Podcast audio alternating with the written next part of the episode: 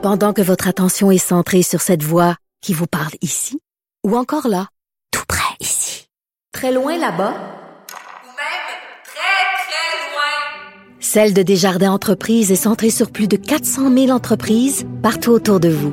Depuis plus de 120 ans, nos équipes dédiées accompagnent les entrepreneurs d'ici à chaque étape pour qu'ils puissent rester centrés sur ce qui compte, la croissance de leur entreprise.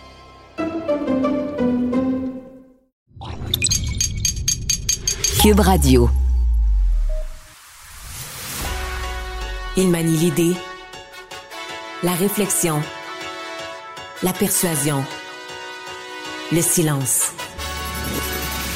Mario Dumont. Informé, cultivé, rigoureux. Il n'est jamais à court d'arguments. Mario Dumont. Pour savoir et comprendre. Bonjour tout le monde, bienvenue à l'émission, bienvenue à Cube Radio. Eh bien, euh, les politiques d'immigration euh, sont sur le point de changer au Québec. En fait, euh, on va être beaucoup plus exigeant en matière de connaissance du français.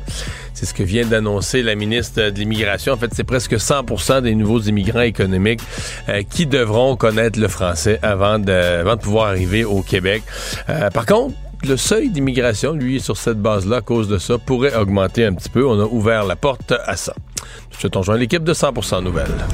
15h30, c'est le moment d'aller retrouver notre collègue Mario Dumont. Bon après-midi, Mario. Bonjour. Alors, Québec a présenté en début d'après-midi deux propositions concernant l'immigration.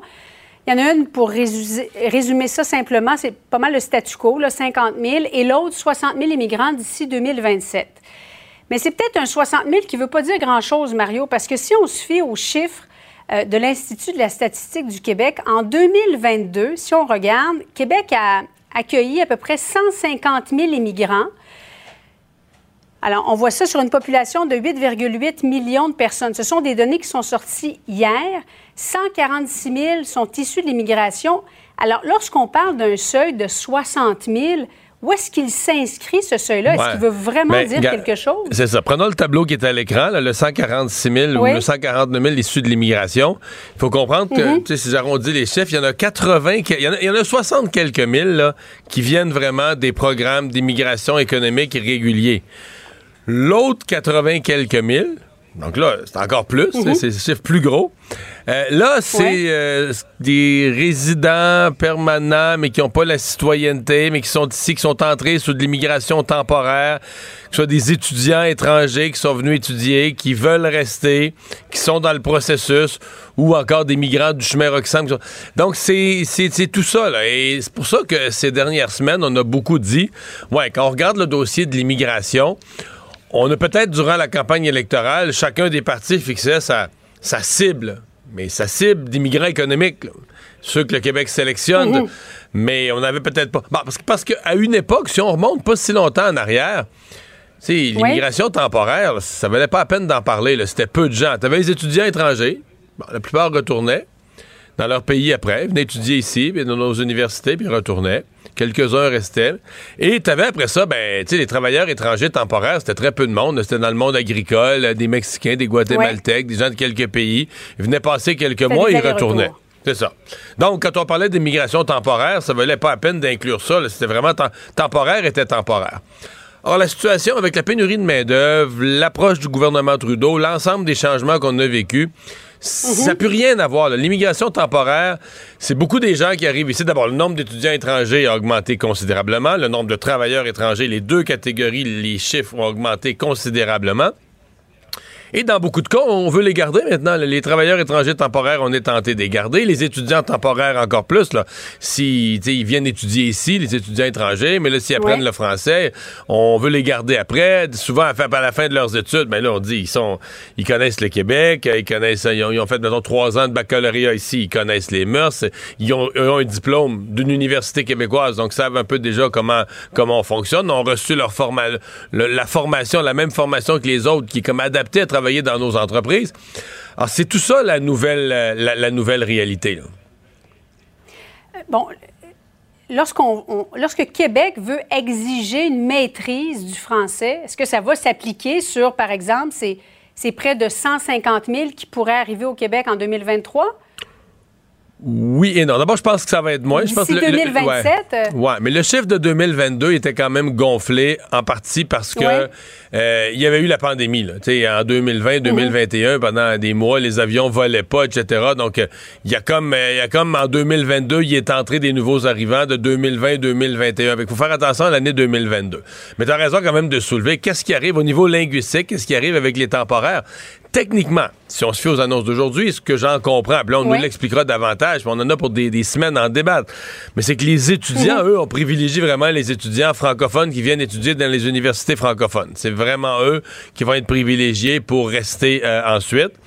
Euh, bon, il reste les travailleurs étrangers. Mais là, on dit ceux qu'on va choisir, ceux qu'on va sélectionner, on est presque à 100 Là, On parle d'un 96% On veut des gens, soit qui sont de pays francophones, ou soit qu'ils apprennent le français euh, avant de venir. Donc, quand on les choisit, là, Ouais. comme ils apprennent le français. Il y a d'autres pays où c'est comme ça. On, on parle du décès de Tina Turner ces jours-ci, qui habitait en Suisse et qui habitait dans la Suisse Mhm. allemande. Tu sais qu'elle a dû apprendre l'anglais, l'allemand, pardon. Tina Turner a dû apprendre l'allemand pour pouvoir avoir son, certificat de citoyenneté. Elle a dû en, en Suisse, c'est sévère. Mhm. Il faut que tu renonces à la citoyenneté de ton pays. Faut que tu apprennes la langue du canton. Donc, elle a dû apprendre l'allemand, renoncer à la citoyenneté américaine, mais c'est un sur son passeport. euh. Alors ici, euh, on va exiger ça dorénavant. On ne demandera pas, la question du passeport, mais la partie connaître la langue avant d'arriver, euh, c'est quelque chose qu'on va, renforcer. Bon, qu'est-ce que tu penses du fameux pointage? Selon l'emploi qu'on occupe, euh, selon le français qu'on maîtrise, euh, combien de points ça prend pour gagner, pour venir euh, chercher une place au Québec? c'est Ouais. quoi ce système de pointage? Évidemment, ce sont des propositions. là. Ce sera débattu plus tard. Il y aura des mémoires qui seront déposées et en novembre, on devrait avoir une idée claire de la proposition concernant l'immigration d'ici 2027. Mais qu'est-ce que tu comprends du système de pointage? Malheureusement, je suis pas un expert en immigration, mais c'est pas nouveau. Là. Il y a, il y a Ouais. toujours eu un système de pointage Oui. là, euh, qui existait. C'est que là, ce qui est comme un peu ben, particulier ou qui frappe peut-être, c'est qu'on dans le fond, on donne plus de points à, à la connaissance du français. là. Ça prend une importance plus grande. Mais là, ça, les journalistes sont arrivés à, cette compréhension de dire, OK, si tu as un diplôme plus pointu, un diplôme plus recherché dans le marché du travail, ben tu peux faut que tu faut que tu tailles le français quand même. Faut que tu aies un niveau de français, mais tu pourras avoir un niveau de français un peu moindre parce que ton diplôme ou tes connaissances euh, utiles au marché du travail te donnent des points supplémentaires qui compensent pour euh, des points des points au niveau de la langue. Mais, mais par contre, on maintient, on maintient que dans, dans tout ce qu'on appelle les points pour le, le- le niveau de la langue, il y a un plancher, là. Il faut avoir une certaine connaissance, là, je pense que c'est niveau 5, il faut avoir une certaine connaissance du français, une connaissance, disons, de- capable de, de- de- de parler ou de maîtriser un français du quotidien sans que ce soit parfait. Donc, euh, il y a quand même ce plancher-là. Mais oui, effectivement, ça, dans la conférence de presse avec les journalistes, ça a soulevé toute une série d'interrogations. Même, il y avait des... euh, je sais pas si c'est chez nous ou ailleurs, quelqu'un a titré avec ça, là, des métiers plus spécialisés où ça prendrait euh, un moindre français, mais c'est à cause du système de, de pointage. Donc, ça, ça- ça se comprend probablement parce qu'effectivement, le système de pointage, dans le fond, il vise à. On dit, le mot le dit, c'est une sélection. Là. En matière d'immigration économique, il y a plus de demandes qu'on en accepte actuellement, actuellement. Donc, on va sélectionner. Donc, si on sélectionne, il faut se faire des critères. C'est sûr que des fois, on dit un peu malaisant, des pointages pour des êtres humains puis leur destin. Mais tu sais, il faut se donner des outils. Comment on choisit qu'on accueille euh, madame une telle plutôt que madame une autre? Ben, c'est ça. C'est, la, la maîtrise du français, c'est un critère, ça donne des points. Le diplôme, la- le niveau de recherche de ce type de diplôme dans notre marché de l'emploi, ça donne d'autres points. Puis c'est ça la, c'est ça la vie. Bon, en faveur du troisième lien autoroutier, paraît qu'on perd des points. Non, c'est une blague. Euh, rapport, rapport de la vérificatrice générale sur les conditions euh, d'enseignants. On va écouter à ton émission ce qu'elle va dire José Scalabrini de la Fédération des syndicats de l'enseignement. tout ce que l'on dit depuis des années se retrouve dans ce rapport-là. Que à travers les années, tout gouvernement confondu, euh, on fait de la gestion en éducation partisane, à la pièce, sans ensemble, sans vision globale. Ça fait longtemps qu'on dit qu'on devrait avoir une vision globale. On la voyait venir, la pénurie. Le rapport nous dit que depuis 2004, c'était annoncé qu'il y aurait une pénurie. Alors, on le savait, et la pénurie de main-d'œuvre a amené le gouvernement à embaucher 30 000 enseignants non qualifiés. Le constat que la VG fait, c'est que ça nuit à la qualité de l'enseignement. Et le X, c'est que le gouvernement, le, le ministère, ne sait même pas ne connaît même pas les données pour, pour prévoir la suite, Mario. C'est assez décourageant quand même comme constat, non? Oui, le portrait est pas Jojo. Par contre, euh, il est pas vraiment mauvais pour Bernard Drinville. Si on prend le plan d'action de Bernard Drinville depuis qu'il est ministre de l'Éducation, deux des gros fronts sur lesquels il travaille sont directement dans le rapport de la, de la VG. C'est-à-dire, d'abord, il veut avoir une meilleure information sur ce qui se passe dans le réseau, des données sur ce qui se passe dans le réseau. C'est un des constats que fait la vérificatrice générale. Elle dit on manque de monde, mais on le sait même pas. On n'a même pas un portrait précis, on n'a même pas un portrait détaillé dans l'ensemble du réseau de ce qui en est vraiment. L'autre affaire, c'est la, la fameuse passerelle. Parce que quand on parle d'enseignants non légalement qualifiés, faut rester calme, euh, Julie. Ça va de d'un suppléant qui a une formation connexe de proche, plus ou moins proche du monde de l'éducation, mais qu'on accepte comme mhm. suppléant dans une pénurie de, de main-d'œuvre. Mais à l'autre bout du spectre, tu peux avoir, exemple, quelqu'un qui a étudié en biologie, fait son bac en biologie, il enseigne la biologie en secondaire 3, il fait le, fameux parcours parce que là, lui, il a pas, techniquement, il n'est pas légalement qualifié pour enseigner. Il faut qu'il aille faire son cours en pédagogie. Il le fait par les soirs. Puis mettons qu'il reste juste un cours à faire, il va finir à Noël l'année prochaine. Il va se réinscrire en septembre, il va faire son cours par les. Donc lui, il manque un cours. Tu dis, lui, il est quasiment rendu. Tu crois? Il enseigne dans sa branche. Il est bachelier, il a un bac en biologie, il enseigne la biologie. Il a fait quasiment tout son cours pour devenir enseignant, il en manque un. Avec lui, tu dis, écoute, non légalement qualifié, il est proche, là, il, il est quasiment légalement qualifié. Alors c'est pour ça quand on utilise ce mot-là, ça fait peur aux gens. On dit, OK, c'est tous des gens pas capables d'enseigner soyons prudents. Il y a là-dedans toute une brochette de gens, entre des gens qui font un petit peu de suppléance, puis c'est vrai qu'ils n'ont pas les, qualifications pour être enseignants, mais là, il faut mettre quelqu'un devant le groupe. Mais t'en as qui sont presque qualifiés aussi. Et là, donc, Bernard Drinville, lui, est en train d'améliorer le processus, de développer un programme pour les qualifier en moins de temps. Parce que c'est sûr que c'est mettons que t'es père ou mère de famille, t'enseignes, t'as déjà un groupe de, 30 élèves tous les jours, puis de la correction. Puis là, en plus, il faut faire un cours par les soirs je veux dire, il y a une limite là, à ce qu'on peut demander à des gens puis qu'ils puissent, dans un délai raisonnable, finir ce cours-là. Donc là, on veut leur faire quelque chose qui soit un petit peu plus comprimé, un petit peu plus, euh, un petit peu plus facile, sans baisser la barre de ce que c'est que devenir enseignant, mais un peu plus euh, facile à gérer dans une vie. Euh, Mario, rectification là, concernant le système de pointage. OK, bon, il n'y aurait plus de pointage dans la sélection des immigrants, mais seulement une grille sur leur niveau de français. Alors, ça, reste à être euh, clarifié, là, mais ce sont les, dernières infos que, que nous avons. C'est pour ça qu'il faut des semaines pour étudier ces projets. oui, effectivement. Merci. Salut, Mario. Savoir et comprendre l'actualité. Alexandre Morand-Villouellette. Alors, euh, Alexandre, bonjour. Hey, salut Mario. Alors, un autre des acteurs principaux de l'insurrection contre le Capitole, parce que là, les, tribunaux les passent un par un. Mais là, aujourd'hui, c'est un joueur important, même un des organisateurs, mais lui, euh, il, a, il a goûté, là. Ouais, Stuart Rhodes, qui est le fondateur de la milice des Oath Keepers, hein, qui sont euh, une de ces milices d'extrême droite. En français, ça serait les gardiens du serment. Les gardiens du serment, très belle traduction, ben Mario, tout à fait. Est-ce que c'est ChatGPT qui t'a aidé? Non, je, je parle anglais. c'est moi-même.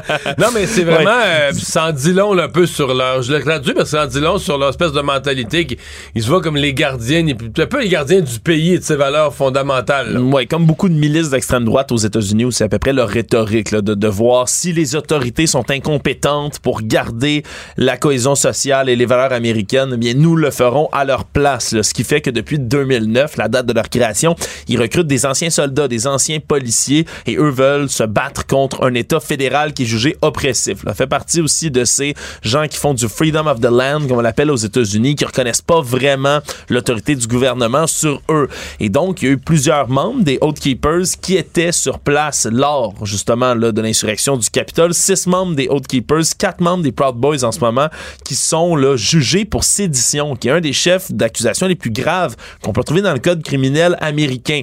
En gros, ça implique d'avoir planifié l'usage de la force contre le gouvernement. C'est passible de 20 ans ans de prison. Et c'est aujourd'hui c'est à quoi Stuart Rhodes faisait face et il a écopé de 18 ans de prison pour sédition justement et c'est la sentence la plus élevée à ce jour dans le, dossier de l'assaut du Capitole. Je rappelle qu'il y a à peu près 1000 personnes qui ont été arrêtées, 300 qui ont écopé de peine de prison là-dedans. La plus lourde jusqu'ici, c'était 14 ans. Et donc, on dépasse tout ça en allant jusqu'à 18 ans dans ce qui devrait théoriquement être la sentence la plus élevée à moins d'un revirement de situation pour l'insurrection du Capitole. Mais là, c'est loin d'être ça qui va faire ses 18 ans.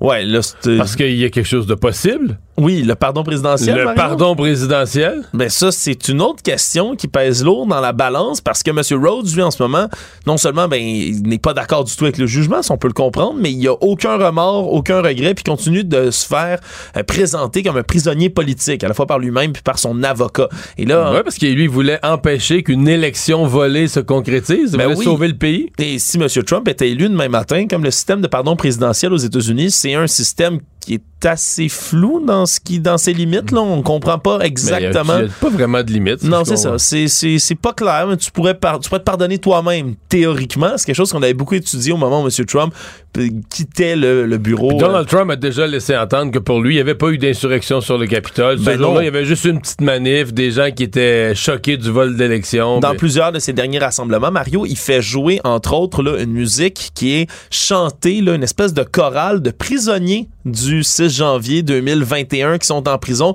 puis qui chantent des chansons patriotiques en disant qu'ils sont des prisonniers politiques, des gens harcelés par la société, bref, des martyrs de ce cette tentative dans cette logique-là, euh, dans cette logique-là, il y a toutes les raisons de croire qu'il les libérerait. Ben absolument, parce qu'il les appuie depuis le début. Il n'est pas tout seul. Pour plusieurs personnes qui suivent son mouvement MAGA au sein du Parti républicain, les Marjorie Taylor Greene de ce monde, eux aussi là, ont souvent même visité ces gens-là en prison, puis font comme si c'était des martyrs, Mario, qui avaient eu raison comme ça d'aller se saisir du Capitole et qui sont ça finalement les victimes. Ça fait tellement les jeunes militaires qui renversaient le gouvernement dans des guérillas en Amérique centrale à une époque, puis quand première chose qu'on faisait, on ouvrait les, on ouvrait les prisons. Ben, C'est ce qui arrive dans un album de Tintin, Mario, si je ne m'abuse, là, où Tintin se fait emprisonner, libéré, emprisonner, libéré au fur et à mesure où les gouvernements passent. C'est ce, que, ce que Tintin caricaturait. Ben, mais là, ça, ça, pourrait se passer aux États-Unis. C'est fou. C'est beau.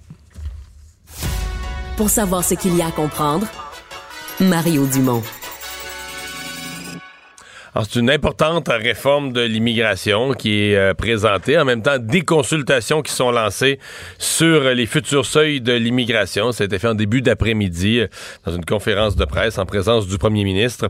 La ministre de l'Immigration du Québec, Mme Christine Fréchette, est avec nous. Bonjour. Oui, bonjour, M. Dumont. Bon, prenons ça euh, morceau par morceau parce qu'il y a beaucoup de choses là-dedans, mais parlez-nous d'abord des, des mesures pour, euh, pour le français. on va recruter, vous dites presque à 100% des immigrants économiques qui vont déjà maîtriser le français. Effectivement, on met de l'avant des mesures qui vont faire en sorte que dorénavant, et pour la première fois là, dans l'histoire du Québec, les candidats à l'immigration économique vont devoir avoir une connaissance du français pour pouvoir être sélectionnés. Et donc ça, ça vient affecter cinq programmes d'immigration.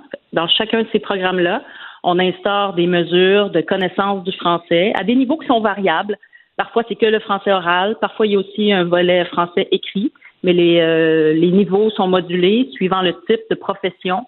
Donc, euh, ça, a choqué des gens, ça. Ça a choqué comme des gens. Donc, si vous avez un, diplôme plus élevé, plus pointu, plus recherché dans notre marché du travail, on va baisser la barre de votre maîtrise du français? Non, non, au contraire.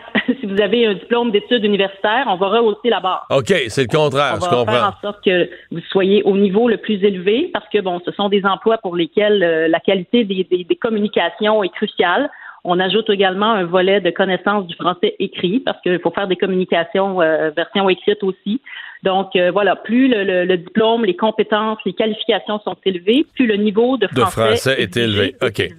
Euh, Pour les gens qui sont dans des emplois manufacturiers, des emplois de manœuvre, euh, donc là, les exigences sont un peu plus basses. ça, ça va être super intéressant pour ceux qui sont ici en ce moment, par exemple dans des entreprises manufacturières et qui sont qui ont un statut temporaire, puis qui n'arrivent pas à être sélectionnés dans l'immigration permanente parce qu'ils n'ont pas les diplômes euh, universitaires ou collégiaux, euh, ils n'ont pas une connaissance du français suffisante. Donc, pour eux, on crée un volet euh, au, sein de notre programme de travailleurs qualifiés là, qui va faire en sorte qu'ils vont devoir avoir un niveau de connaissance du français, mais un petit peu plus bas que celui pour qui c'est requis d'avoir un diplôme universitaire.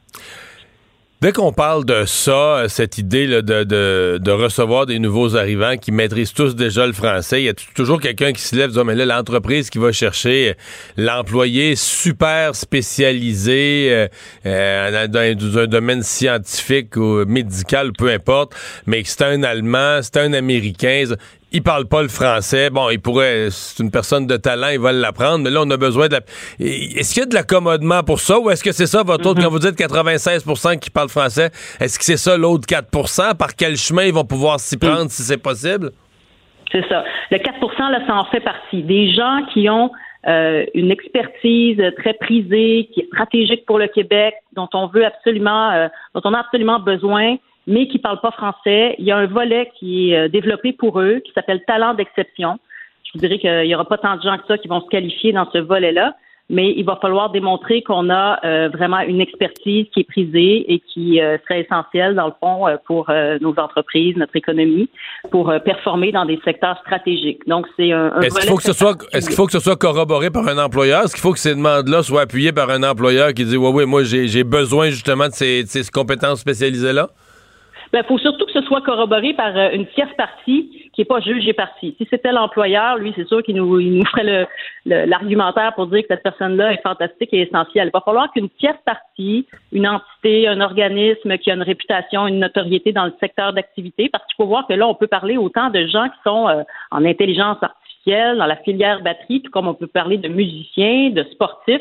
Donc, il va falloir qu'il y ait une entité par exemple, le Conseil des arts et des lettres du Québec, s'il s'agit de, quelqu'un euh, du domaine euh, de la littérature, bon, euh, qui soit donc versé dans le domaine et puis qui, puisse nous donner un avis à l'effet que oui, cette personne-là vraiment elle se démarque dans son domaine, c'est un vrai leader. Bon. Là, essayons de démêler, parce que euh, ce matin, euh, on décortiquait la LCN, les chiffres sur euh, la population de l'année passée, la croissance de population de l'année passée. On dit, bon, il y a eu 105, 149 000 nouveaux arrivants, le, le, bilan global. Et là-dessus, il y en avait un 60 quelques mille que c'est l'immigration économique, donc les immigrants, le fameux seuil d'immigration. Mais ce qu'on mhm. appelle l'immigration temporaire sous toutes ses formes, c'était 80 quelques mille. Vous OK, ben, on fait tout le débat sur 60 000, mais l'immigration dite temporaire, mais temporaire qui devient permanente, c'est encore plus de monde. L'annonce que vous faites aujourd'hui, est-ce qu'elle concerne aussi euh, euh, l'immigration temporaire, les étudiants étrangers, les travailleurs temporaires?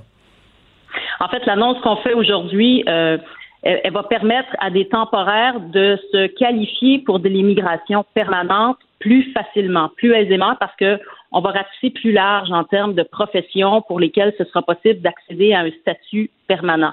Donc, euh, dans le programme des travailleurs qualifiés, là, on a développé euh, un volet qui s'adresse particulièrement à des gens qui ont l'habitude d'être des travailleurs temporaires et qui ne qui parviennent pas à se qualifier dans le mode de sélection qu'on avait jusqu'ici. Fait que là, en changeant notre mode de sélection, euh, ils vont pouvoir plus facilement se qualifier, mais il va falloir qu'ils parlent français. Donc, nos mesures de francisation vont être super importantes. Et là-dessus, euh, c'est quand même intéressant de voir qu'il y a beaucoup plus de travailleurs temporaires qui prennent des cours de français. À chaque année, ça continue d'augmenter. Donc, euh, déjà, il y a un bassin quand même important de, de, ces gens-là qui parlent français. On est près de 60% de temporaires qui parlent français, mais avec nos mesures de francisation qu'on va annoncer là, dans les prochains jours, on va aussi pouvoir euh, augmenter le rythme. C'est sûr que les temporaires, ils répondent aux besoins du moment des entreprises. Euh, si jamais on a euh, une récession dans cinq ans, ben, des temporaires, probablement que les entreprises en auront beaucoup moins besoin. Donc, nous, on se. Donc, ils vont redevenir plus temporaires. Ben, peut-être que les entreprises en feront moins venir. Là, c'est sûr qu'on a été dans un mode où, bon, il y a eu une activité économique forte au moment où il y avait une rareté de main-d'œuvre. Donc là, s'il y a un ralentissement économique important, ben, peut-être que les temporaires, il y en aura moins. je pense que c'est le reflet d'une conjoncture euh, particulière. Mais nous, ce sur quoi on a travaillé aujourd'hui, c'est vraiment ceux qui viennent ici pour la longue durée, pour le restant de leur vie. Donc, euh, c'est important pour nous de vraiment faire en sorte de changer la donne, de changer les règles du jeu pour faire en sorte que l'immigration soit une solution pour la langue française au Québec. Pour faire en sorte que l'immigration, qui vient de manière permanente, elle vienne élargir les rangs de ceux qui parlent français parce qu'on a un français qui est en déclin. On veut stopper ça. Il faut relancer l'usage du français. Et l'immigration offre un levier, offre une voie d'action pour aider à stopper le déclin du français. Le, maintenant, le, seuil d'immigration, le nombre d'immigrants économiques, ça avait été euh, largement débattu en campagne électorale. Euh, votre parti avait défendu le seuil à 50 000. Et là, tout à coup, oups, quelques mois après, vous présentez deux scénarios. Il y en a un du maintien du seuil à 50 000, donc conforme à l'engagement électoral. Mais là, il y en a un autre qui vise une augmentation quand même progressive, mais pour atteindre 60 000 en 2027. Euh, vous répondez quoi à ceux qui disent, ben, le hmm. gouvernement, c'est comme le troisième lien. Là, en campagne électorale, ils savaient déjà qu'ils allaient renier leur engagement. Ils attendaient juste l'occasion de nous le dire. Hmm. Ben, en fait, le, statu quo, là, rester à 50 000, c'est une des options qu'on met de l'avant. Mais en même temps, on s'est dit, on va mettre de l'avant aussi un scénario où il y a un rehaussement euh, du niveau d'admission par année parce qu'on change complètement les règles du jeu. C'est plus la même game. Alors euh, ça, c'est intéressant dans ce cadre-là d'avoir des gens, peut-être qui viennent en plus grand nombre, s'ils viennent à nos nouvelles conditions. Puis nos nouvelles conditions, c'est notamment de parler le, français. là, une chose qui est importante de comprendre, c'est que traditionnellement, les gens avaient accumulé des points dans une grille d'analyse euh, de sélection. Là, aujourd'hui, il n'y aura plus de grille de points. Les gens vont devoir remplir des conditions et la connaissance du français, c'est une des conditions. Quand je dis qu'on change complètement les règles du jeu, ben, c'est notamment en ce sens-là ça fait en sorte que si on a un peu plus de 50 000 personnes qui viennent dans quelques années au Québec de manière permanente, ben, ce seront des gens qui viendront élargir les rangs de ceux euh, qui parlent français. On veut aussi faire en sorte de euh, prioriser ceux qui sont déjà établis au Québec. Hein, on sait que notre capacité d'accueil là euh, est très limitée parfois quand il s'agit particulièrement du domaine de l'habitation, des, des, appartements abordables. Là, il y en a plus bien bien. Donc, euh, on va prioriser au cours des prochaines années ceux qui sont déjà sur le territoire. Donc, ceux qui étudient ici, par exemple, avec euh, des diplômes québécois, ceux qui sont temporaires, puis qui veulent rester, puis que leur employeur veut les, veut les garder. Donc, euh, on va prioriser ceux qui viendront pas créer une pression additionnelle sur notre capacité d'accueil, sur, par exemple, le secteur de l'habitation. Comme ça, on va s'aider. Et pendant ce temps-là, on va vouloir aussi développer justement des, habitations en plus grand nombre, parce que quand on parle des seuils, qu'on parle de rehausser, on faut voir qu'on se rend jusqu'à l'année 2027. ça nous laisse du temps quand même pour euh, développer le secteur, euh, notamment de, l'habitation, puis euh, des résidences étudiantes également. Votre votre plan est-il euh, possible, réalisable, complètement réalisable, euh, sans avoir davantage de pouvoir du fédéral? Parce que aussi, c'était un enjeu d'aller chercher davantage de pouvoir en immigration du fédéral. L'ouverture semble pas tellement, tellement bonne là-bas. Euh, est-ce que votre plan est réalisable ou votre plan va être handicapé si vous n'avez pas les, pouvoirs fédéraux? La très grande majorité des mesures pour lesquelles on s'engage dans ce qu'on a présenté aujourd'hui euh, sont réalisables, sont atteignables de par les pouvoirs que l'on a et que l'on active également, parce qu'il faut voir qu'on avait un certain nombre de leviers qu'on euh, active aujourd'hui avec les annonces qu'on fait. Là où euh, on a besoin du fédéral, c'est par exemple quand on, on, a notre engagement pour dire, bon, pour ceux qui sont dans le programme des travailleurs qualifiés, on s'engage, avec la collaboration du fédéral, à ce qu'ils puissent être admis en 12 mois. Donc, nous, notre partie de l'équation, ça veut dire qu'on s'engage à livrer un service en six mois, puis on s'attend à ce que le fédéral, pendant le six mois subséquent, euh, fasse sa partie du travail. Fait que là, on a besoin du fédéral pour effectivement atteindre cet objectif-là. Mais je vous dirais que la très grande majorité là, de nos engagements là, qui apparaissent dans le, document de consultation là, pour l'automne prochain, ben, ils reposent en fait sur l'action euh, du Québec, puis on est, on est bien en contrôle de tous ces leviers-là. Madame la ministre, merci d'avoir été avec nous. Ben, merci, ça m'a fait plaisir. Au revoir. Francis Gosselin. Économiste. Tout ça, ils l'ont échappé. Consultant. C'est quand même pas une petite affaire. Auteur. C'est moins politiquement populaire. Francis Gosselin, pour savoir et comprendre l'économie. Bonjour Francis. Salut Mario. Alors, euh, baisse euh, des mises en chantier dans le domaine locatif, c'est pas des bonnes nouvelles pour ce qui est de la crise du logement. Non, effectivement, Mario, c'est des données qui ont été dévoilées par euh, l'APCHQ, donc l'Association des professionnels de la construction et de l'habitation du Québec aujourd'hui, qui montre qu'en fait, les mises en chantier ont diminué de 40% par rapport à l'année dernière. C'est la plus forte baisse là, année sur année depuis 1995. Donc, ça fait petit moment, on va dire ça comme ça. Surtout, euh, surtout au moment, évidemment, en ce moment, Mario, comme tu le sais, où euh, on a besoin de beaucoup plus de logements. Euh, je t'entendais parler avec Madame la ministre à l'instant, par rapport à l'immigration, par rapport à la demande naturelle, l'accroissement de la population, l'enjeu du logement est déjà préoccupant. Et si on n'est pas capable de faire sortir de terre davantage d'habitation, ben éventuellement, Mario, ça va se traduire par des augmentations très significatives dans le prix du logement et ça c'est pas une bonne nouvelle pour personne. Ouais. Euh, et, certaines personnes qui arrivent euh, qui, arrivent au bout du processus puis qui ont pas de logement ou qui sont très qui sont mal logés, très mal logés ou pas logés du tout là. Exact. C'est-à-dire qu'une fois qu'on a fini la paperasse, les permis et tout ça, Mario, puis qu'on débarque au Canada avec euh, diplôme en poche, permis de travailler, où est-ce qu'on va habiter, tu sais, puis est-ce que c'est abordable de le faire? Euh, justement, en fait, les immigrants particulièrement, qu'ils soient des immigrants de l'international ou même la, migration interprovinciale, hein, il y a quand même d'autres Canadiens qui choisissent le Québec comme destination. S'ils ont nulle part où s'installer, ça devient rapidement euh, problématique. et puis ce qui est moi, d'autant plus inquiétant, Mario, c'est que là, c'est les mises en chantier, mais comme tu le sais, cet impact-là, il se fait toujours sentir avec comme un an et demi, deux ans de décalage. Euh, et donc, euh, donc, on risque de voir le plus gros de la crise là d'ici euh, fin 2024, 2025. Il n'y a pas vraiment, tu sais, ce serait facile de pointer du doigt, mais c'est sûr que la question des taux de financement, des taux d'intérêt actuellement, là, fait en sorte que le coût des projets, leur durée, ne rend pas ça très attirant là, pour des investisseurs pour des développeurs, pour des constructeurs. Ça explique une grosse partie de la baisse qu'on a observée euh, au dernier trimestre. Francis, des euh, données euh, de l'Agence internationale de l'énergie sur les investissements qui ont été faits dans différents types de production d'énergie. Ouais, ben comme je dis, euh, tu follow the money, là, tu je, je, sais qu'on, évidemment, on est loin d'être sorti là, de la, du pétrole, puis ça reste une industrie là, qui, étrangement, va fait peut-être pas étrangement, mais va très bien, là, tu sais, comme tu le sais, Mario, là, il y a encore énormément d'investissements qui se font de ce côté-là. On en parlait il y a quelques semaines, là, en Alberta, là, ça va être une année record, là, en matière d'investissement, etc. Euh, j'ai pas, j'ai pas d'avis à, arrêter là-dessus, mais ce qui est euh, une nouvelle un peu euh, surprenante pour moi, Mario, c'est que l'Agence internationale de l'énergie euh, constate qu'en 2023, on va dépenser presque deux fois plus, on va investir presque deux fois plus en énergie renouvelable qu'en énergie non renouvelable dans le monde.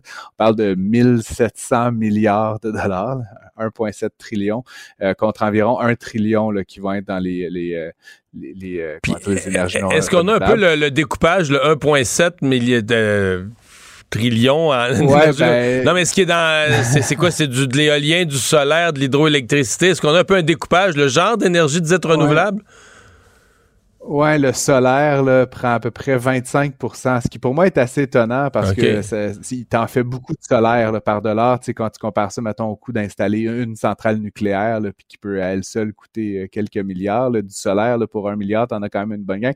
On parle qu'à l'échelle de la planète, en 2023, il se dépenserait presque 400 milliards juste dans l'univers euh, de, de l'énergie euh, solaire, pardon. Le reste, évidemment, là, puis on inclut le nucléaire dans le renouvelable peut-être un peu discutable, mais grosso modo, là, fait qu'éolien euh, euh, et, d'autres technologies un peu, euh, tu à, à, la limite anecdotiques, le genre marée motrice, géothermie, d'autres affaires de même. Mais là, c'est des plus petits montants, évidemment, dans ce cas-là, Mario. Mais ça contribue marginalement là, à, une industrie, à, à des industries qui semblent avoir vraiment le voile.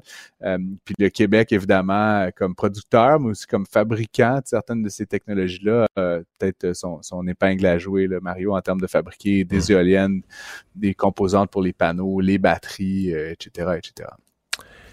Il y a une compagnie bien connue, Nvidia, là, connue pour les cartes graphiques, les, chips, etc., les, éléments technologiques qui sont précieux dans l'intelligence artificielle. Et hier, Nvidia présentait ses résultats.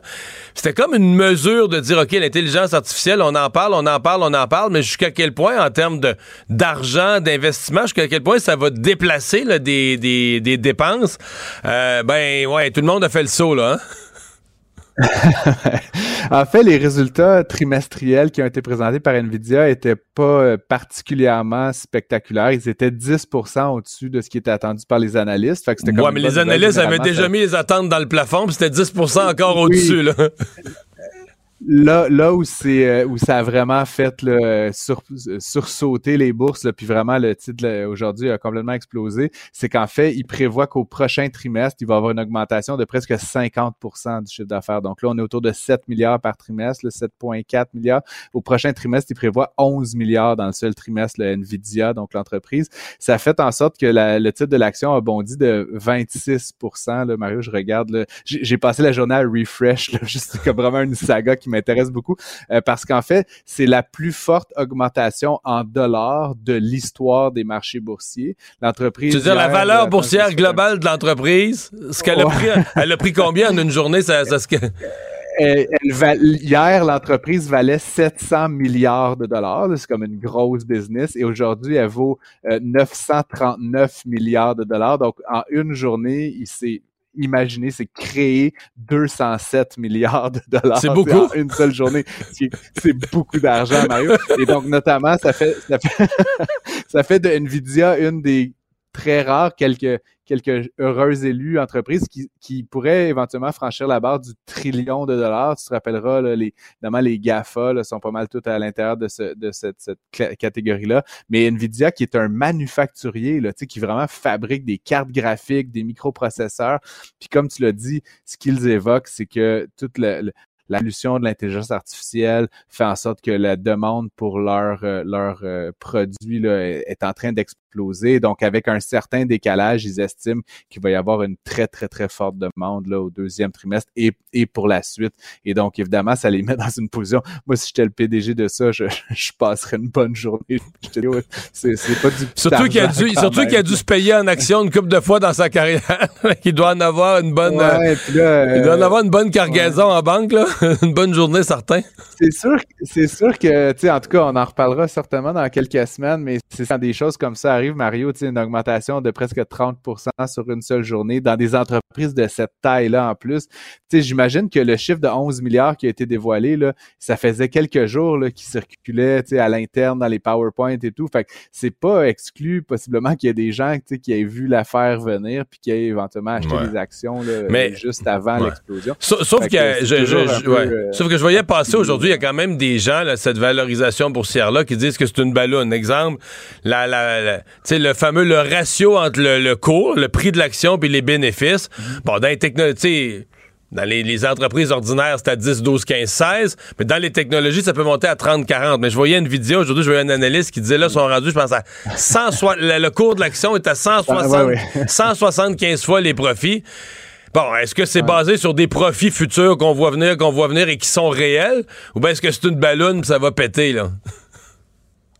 C'est, tout, évidemment, c'est la question que tout le monde se pose, Mario. Puis, tu sais, juste si on peut l'exprimer autrement, mettons qu'il faisait 11 milliards tel qu'il le prévoit, multiplie ça par 4, ça fait 44 milliards par année.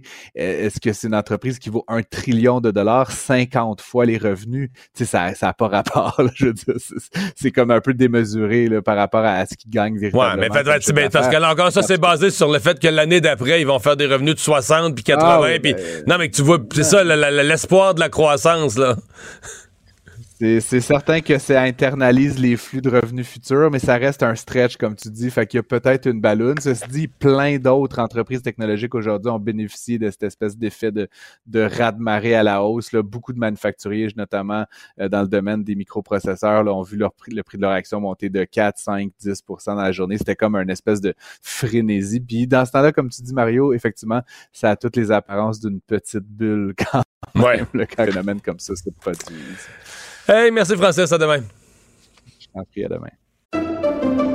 Pendant que votre attention est centrée sur vos urgences du matin, vos réunions d'affaires du midi, votre retour à la maison ou votre emploi du soir, celle de Desjardins Entreprises est centrée sur plus de 400 000 entreprises à toute heure du jour. Grâce à notre connaissance des secteurs d'activité et à notre accompagnement spécialisé, nous aidons les entrepreneurs à relever chaque défi pour qu'ils puissent rester centrés sur ce qui compte, le développement de leur entreprise.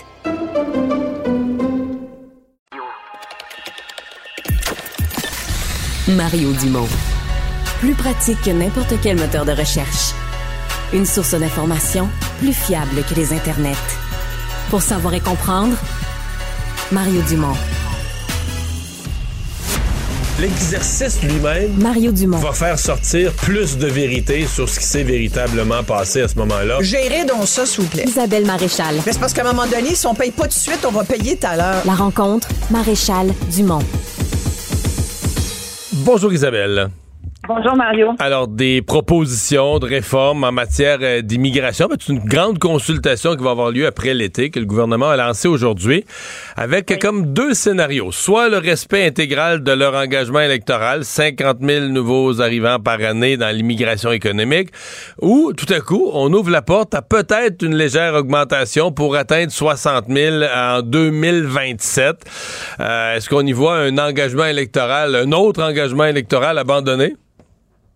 Ben, écoute, sincèrement, c'est étonnant qu'on en arrive aujourd'hui à ça parce qu'il me semble qu'on était il n'y a pas si longtemps en campagne électorale, donc je pense pas que soudainement on, se soit rendu compte euh, par hasard ou, ou par magie qu'on avait vraiment besoin, qu'on avait un déficit en matière de main-d'œuvre euh, immigrante et qu'il fallait absolument augmenter les seuils, surtout que quand on dit euh, dans le scénario 1, 60 000 immigrants, donc 10 000 de plus que prévu, que le 50 000 prévu jusqu'en 2027, tel que euh, dit pendant la campagne électorale, ben 60 000 en 2027, mais plus aussi euh, plusieurs, peut-être euh, milliers de diplômés qui font partie de ce qu'on appelle le programme Expérience Québec, là, qui sont des étudiants étrangers euh, qui viennent étudier ici.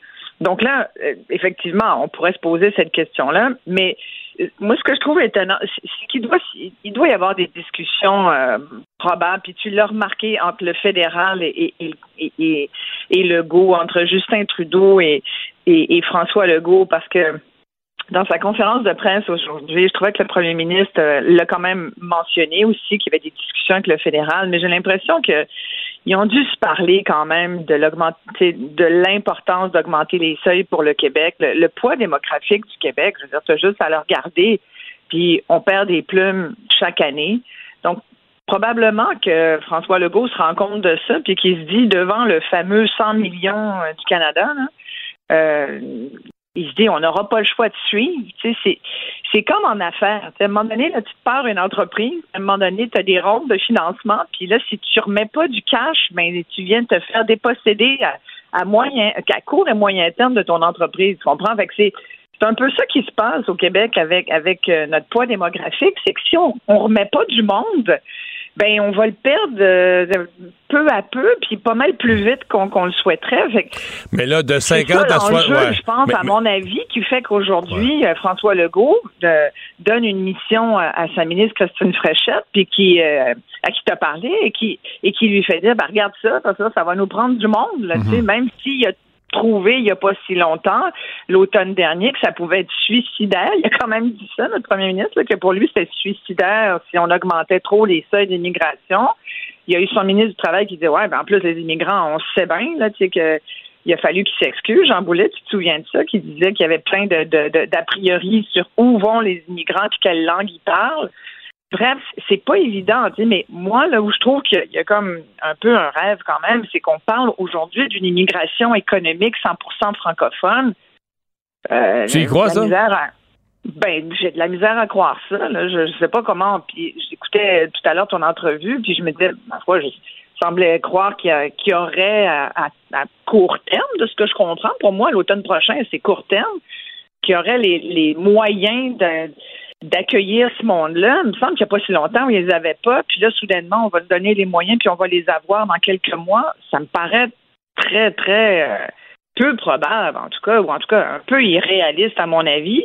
Je comprends là, qu'on change les règles, je comprends qu'on que c'est une réforme de l'immigration, finalement, une autre. là. mon Dieu, on est vraiment des réformes là, à la CAQ qui sont bien occupées, Mario, parce que éducation, santé, immigration, euh, bref.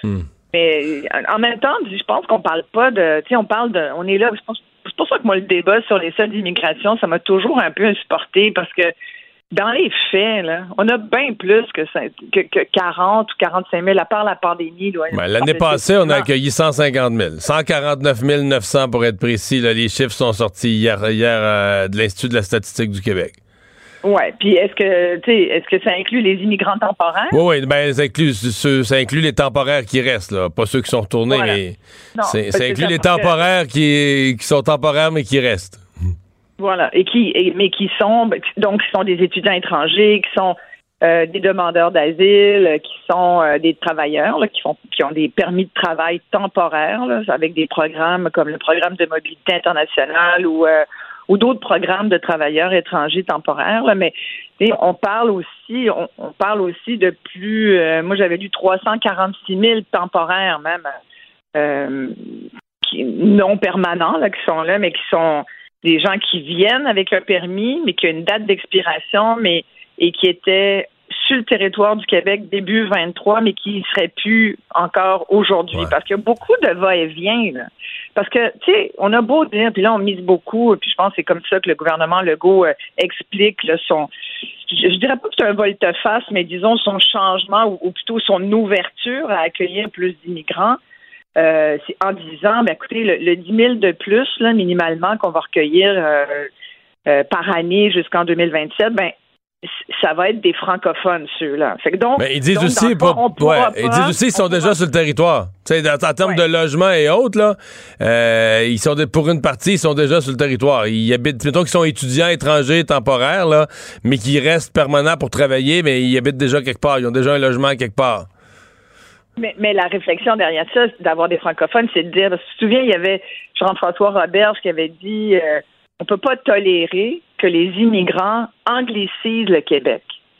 C'est ça aussi. Je pense que derrière tout ça, oui, il y a les besoins de main-d'œuvre, mais à mon avis, il y a vraiment la sauvegarde du français et le poids démographique. Et pour contrebalancer notre perte démographique, c'est comment peut-on faire avec plus d'immigrants, mais des immigrants qui viennent pas angliciser le Québec? C'est ça le problème du gouvernement Legault en ce moment. Ils sont comme pris avec ça. C'est comme une espèce de patate chaude. Tu comprends? C'est un, pour reprendre une expression bien connue en anglais, c'est quasiment un lose-lose quand tu es au Québec, au gouvernement, puis tu essaies de te dire, OK, ben là, oui, on veut plus d'immigrants, nous aussi, mais là, comment on les gère, ces immigrants-là? Euh, on sait qu'aujourd'hui, c'est plus vrai là, que, ça, que c'est Ottawa qui gère le programme. Là, c'est à peu près, c'est presque 50-50. On c'est 60-40 ou à peu près. Fait que, on peut dire que ce programme-là, il est aussi quand même géré par Québec. Mais il faut, tu sais, c'est le nombre de personnes, c'est, les candidats qui viennent aussi. Ce n'est pas qu'une immigration francophone qui veut venir au Québec. Puis là, on le voyait, j'ai regardé les chiffres aujourd'hui du programme Expérience Québec. Ça a l'air qu'on on a attiré pas mal moins de monde l'année dernière qu'on pensait le faire. Fait que c'est c'est comme si le programme marchait pas vraiment non plus. Et ceux qui viennent, mettons, prenons les étudiants étrangers. Moi, j'en connais beaucoup qui sont venus, des jeunes euh, qui parlaient pas forcément le français, qui l'avaient un peu appris. Euh, et certains pas du tout, là, parce qu'ils sont dans une école, dans une université anglophone, par exemple. Mais eux, eux, n'auront pas la possibilité de rester. Ben L'étudiant qui c'est parle pas français, qui s'en vient à McGill, là, il peut pas rester. C'est ça. Et c'est pour ça que le gouvernement aujourd'hui dit non, non, mais regardez, parce qu'on a augmenté, on va en prendre 10 000 de plus, mais ils seront francophones, ils iront pas donc dans les universités anglophones, ils, ils pourront pas aller à McGill ou à Concordia, avec- ça, ne touchera que ceux qui vont étudier dans un programme en français. Mais tu sais, moi je pense qu'au-delà de ça, un, obstacle majeur, c'est euh, c'est l'argent. Tu sais, quand tu viens comme immigrant ici, euh, oui, si, si tu es déjà francophone, ben, c'est vrai que tu n'as pas le problème. Mais si, si tu baragouines le français ou que tu parles pas du tout le français, ce qui est quand même le lot de beaucoup d'immigrants qui viennent, et en particulier les temporaires, ben, le français, là, c'est tellement pas ta priorité. Ce que ta priorité, c'est de te trouver une job, c'est de te trouver un emploi, c'est de subvenir aux, besoins de ta famille, c'est de te trouver un logement qui ne plombe pas euh, ton budget mensuel, c'est c'est de, de travailler. C'est le travail qui est le plus important. Alors, et puis moi, j'en viens à tous ces programmes. Moi, je pense qu'il faut, là où il y a besoin d'une grosse réforme, c'est dans les programmes. Il y en a beaucoup de programmes pour des travailleurs étrangers, pour des travailleurs qui veulent y venir immigrer ici. Mais combien d'histoires on voit régulièrement dans les journaux où t'en as des immigrants qu'on voudrait garder, là, qui sont, tu sais, des bons immigrants, guillemets. Même s'ils parlent pas le français, ils démontrent toutes les qualités pour le développer, pour l'apprendre et tout. Il y en a qui sont vraiment doués, là, pour Ouais, l'apprendre. mais là, ils pourront plus. euh, mais là, ils pourront même plus rentrer s'ils le parlent pas. Ça va être devenu une condition Non, pour rentrer au pays. Oui, ben c'est le niveau 7 là, dont on s'est déjà Ouais. parlé, qui est quand même un niveau, euh, je trouve que c'est beaucoup. Là. Je t'avais fait déjà l'analyse de, des grilles de, Ouais, de ouais, ouais. français. Là. Puis le niveau mais 7, ça dépend. là, le niveau euh, 7. je trouvais que mais même- je même- t'arrête, même Je pense. que- ouais. Mais le niveau 7, ça, je pense que c'est. Euh, pour ceux qui ont euh, un diplôme là, tu sais, euh, plus euh, genre universitaire que dans leur travail, on considère qu'ils vont avoir de la communication écrite. Euh, pour un travailleur plus manuel, je pense que c'est le niveau 5. Ouais, c'est dépendamment de ce que tu vas, ce qu'on attend comme type de travail de toi, on n'exigera pas le même niveau. 7, niveau 7, il faut que tu emploies des euh, subordonnés de coordination, il faut pas que tu dises si j'aurais, Ouais. Je pense qu'il y, a même- il y a même du monde qui vit ici, qui, qui travaille ici, euh, qui sont à l'université. Écoute, on dit qu'il y a un, une personne sur quatre, un étudiant sur quatre qui a un analphabétisme euh, fonctionnel au Québec. Là. Tu sais, alors, euh, enfin, je trouve est-ce qu'on est, tu sais, je je posé la question, mais moi je me la pose sincèrement. Est-ce qu'on n'est pas trop Je comprends qu'il faut. Moi, je suis pour une immigration francophone. Il y a, il y a, il y a, des, des risques euh, certains, ou en tout cas, il y a, faut que ça soit bien, bien, bien expliqué comment qu'on vit ici, hein, pour pour euh, pas se, se faire euh, déposséder de certaines valeurs qui sont très chères aux, aux citoyens du Québec. La langue en est une de ces valeurs-là, la laïcité en est une autre, le respect des, des hommes et des femmes et des genres aussi. Euh, donc, tout ça, il n'y a, y a pas que la langue. Même si, moi, je pense que la langue nous définit beaucoup, mais, mais quand tu acceptes euh, des immigrants, il faut leur expliquer tout le portrait. Il faut, le, faut leur dire comment on vit ici. Il faut que ça soit accepté. C'est- un contrat. Moi, j'ai toujours vu ça comme un contrat qu'on signait envers un, pays qui nous accepte. Et idem, autant le pays signe un contrat avec toi, immigrant, en disant, mais on va t'accueillir, puis on va te donner les moyens de bien t'acclimater, de pouvoir travailler, de que tes enfants aillent euh, à l'école, euh, que tu sois à part entière citoyen de ce nouveau pays. Mais ça marche des deux côtés, tu comprends? Alors, moi, j'ai toujours de la misère à voir des gens arriver ici puis revendiquer des choses. Ouais. Le, euh, le qui jour sont 1. Pas intrinsèques. Ouais, Ouais. exact. Eh bien, de toute façon, c'est une consultation qui est lancée, donc on aura beaucoup d'autres occasions d'en Oh, reparler d'ici l'automne. Oui, puis ça, ça- écoute, tout l'automne, et puis ça sera pas. euh, Grande ça, va, ça va prendre du consultation. temps quand même. C'est un sujet important. C'est vraiment un sujet très, très, très important. Merci, Isabelle. Mario. À demain. Bye. Pendant que votre attention est centrée sur cette voix qui vous parle ici, ou encore là, tout près ici, très loin là-bas, Ou même très, très loin. Celle de Desjardins Entreprises est centrée sur plus de 400 000 entreprises partout autour de vous. Depuis plus de 120 ans, nos équipes dédiées accompagnent les entrepreneurs d'ici à chaque étape pour qu'ils puissent rester centrés sur ce qui compte, la croissance de leur entreprise. Mario Dumont. Probablement capable de vous battre à n'importe quel jeu de société tout en débattant des enjeux de société. Alors, on est de retour pour parler du rapport de la vérificatrice générale. Le rapport ce matin, il y avait un chapitre quand même qui est très, très d'actualité sur euh, les enseignants. Le, manque d'enseignants, euh, comment on s'arrange dans l'absence d'enseignants avec des gens qu'on dit non qualifiés, donc des gens qui, ont une certaine qualification, mais qui n'ont pas tout ce qu'il faut normalement euh, pour, euh, pour enseigner. Avec nous, la vérificatrice générale du Québec, Mme Guylaine Leclerc. Bonjour. Bonjour, M. Dumont. Oui, d'abord, euh, la pénurie d'enseignants, vous l'avez documenté, c'est un problème très, très, très réel euh, dans à peu près l'ensemble du Québec. Oui, mais euh, le, le principal problème qu'on a identifié, c'est que le ministère de l'Éducation n'était pas au courant de l'ampleur des euh, enseignants qui étaient euh, non légalement qualifiés. Et euh, c'est par notre analyse des bases de données et de l'information qu'il qu'il avait au sein du ministère qu'on a été en mesure de présenté avait le quart des enseignants euh, au Québec qui étaient non légalement qualifiés. Il faut comprendre qu'il y a deux grands groupes d'enseignants, les enseignants légalement qualifiés, donc ceux qui ont un brevet d'enseignement ou ceux qui ont un permis probatoire, donc par exemple ceux qui ont déjà euh, un permis à l'extérieur du Québec, donc euh, dans d'autres provinces. Et il y a ensuite les enseignements non légalement qualifiés. Et dans ce groupe-là, il y a aussi deux autres groupes, euh, ceux qui ont la tolérance d'engagement, donc qui normalement devrait avoir minimalement un secondaire 5 et un diplôme d'études supérieures, mais là, euh, on ne sait pas c'est quoi le diplôme d'études supérieures. Et euh, il y a un nombre très important, donc 26 000 enseignants non légalement qualifiés qui ont aucune autorisation. Donc, ceux qui ont aucune autorisation, c'est des enseignants dont on ne sait pas euh, quels sont leurs niveaux euh, de, euh, de diplomation. Donc, est-ce qu'ils ont un secondaire 5, est-ce qu'ils ont un collégial, est-ce qu'ils ont l'universitaire? Et le ministère de l'Éducation n'a pas cette information non plus. Ouais.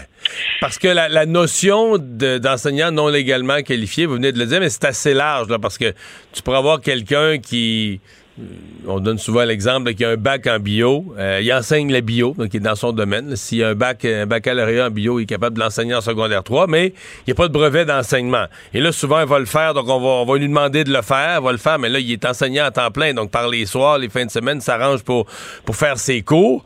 Euh, mais ça, ça prend un certain temps. Mais dans ce, je sais pas, l'enseignant qui est rendu aux deux tiers ou aux trois quarts de ce processus-là, il est toujours non légalement qualifié, mais il est proche, là, versus quelqu'un qui. Il y en a qui sont beaucoup, beaucoup plus loin d'une qualification.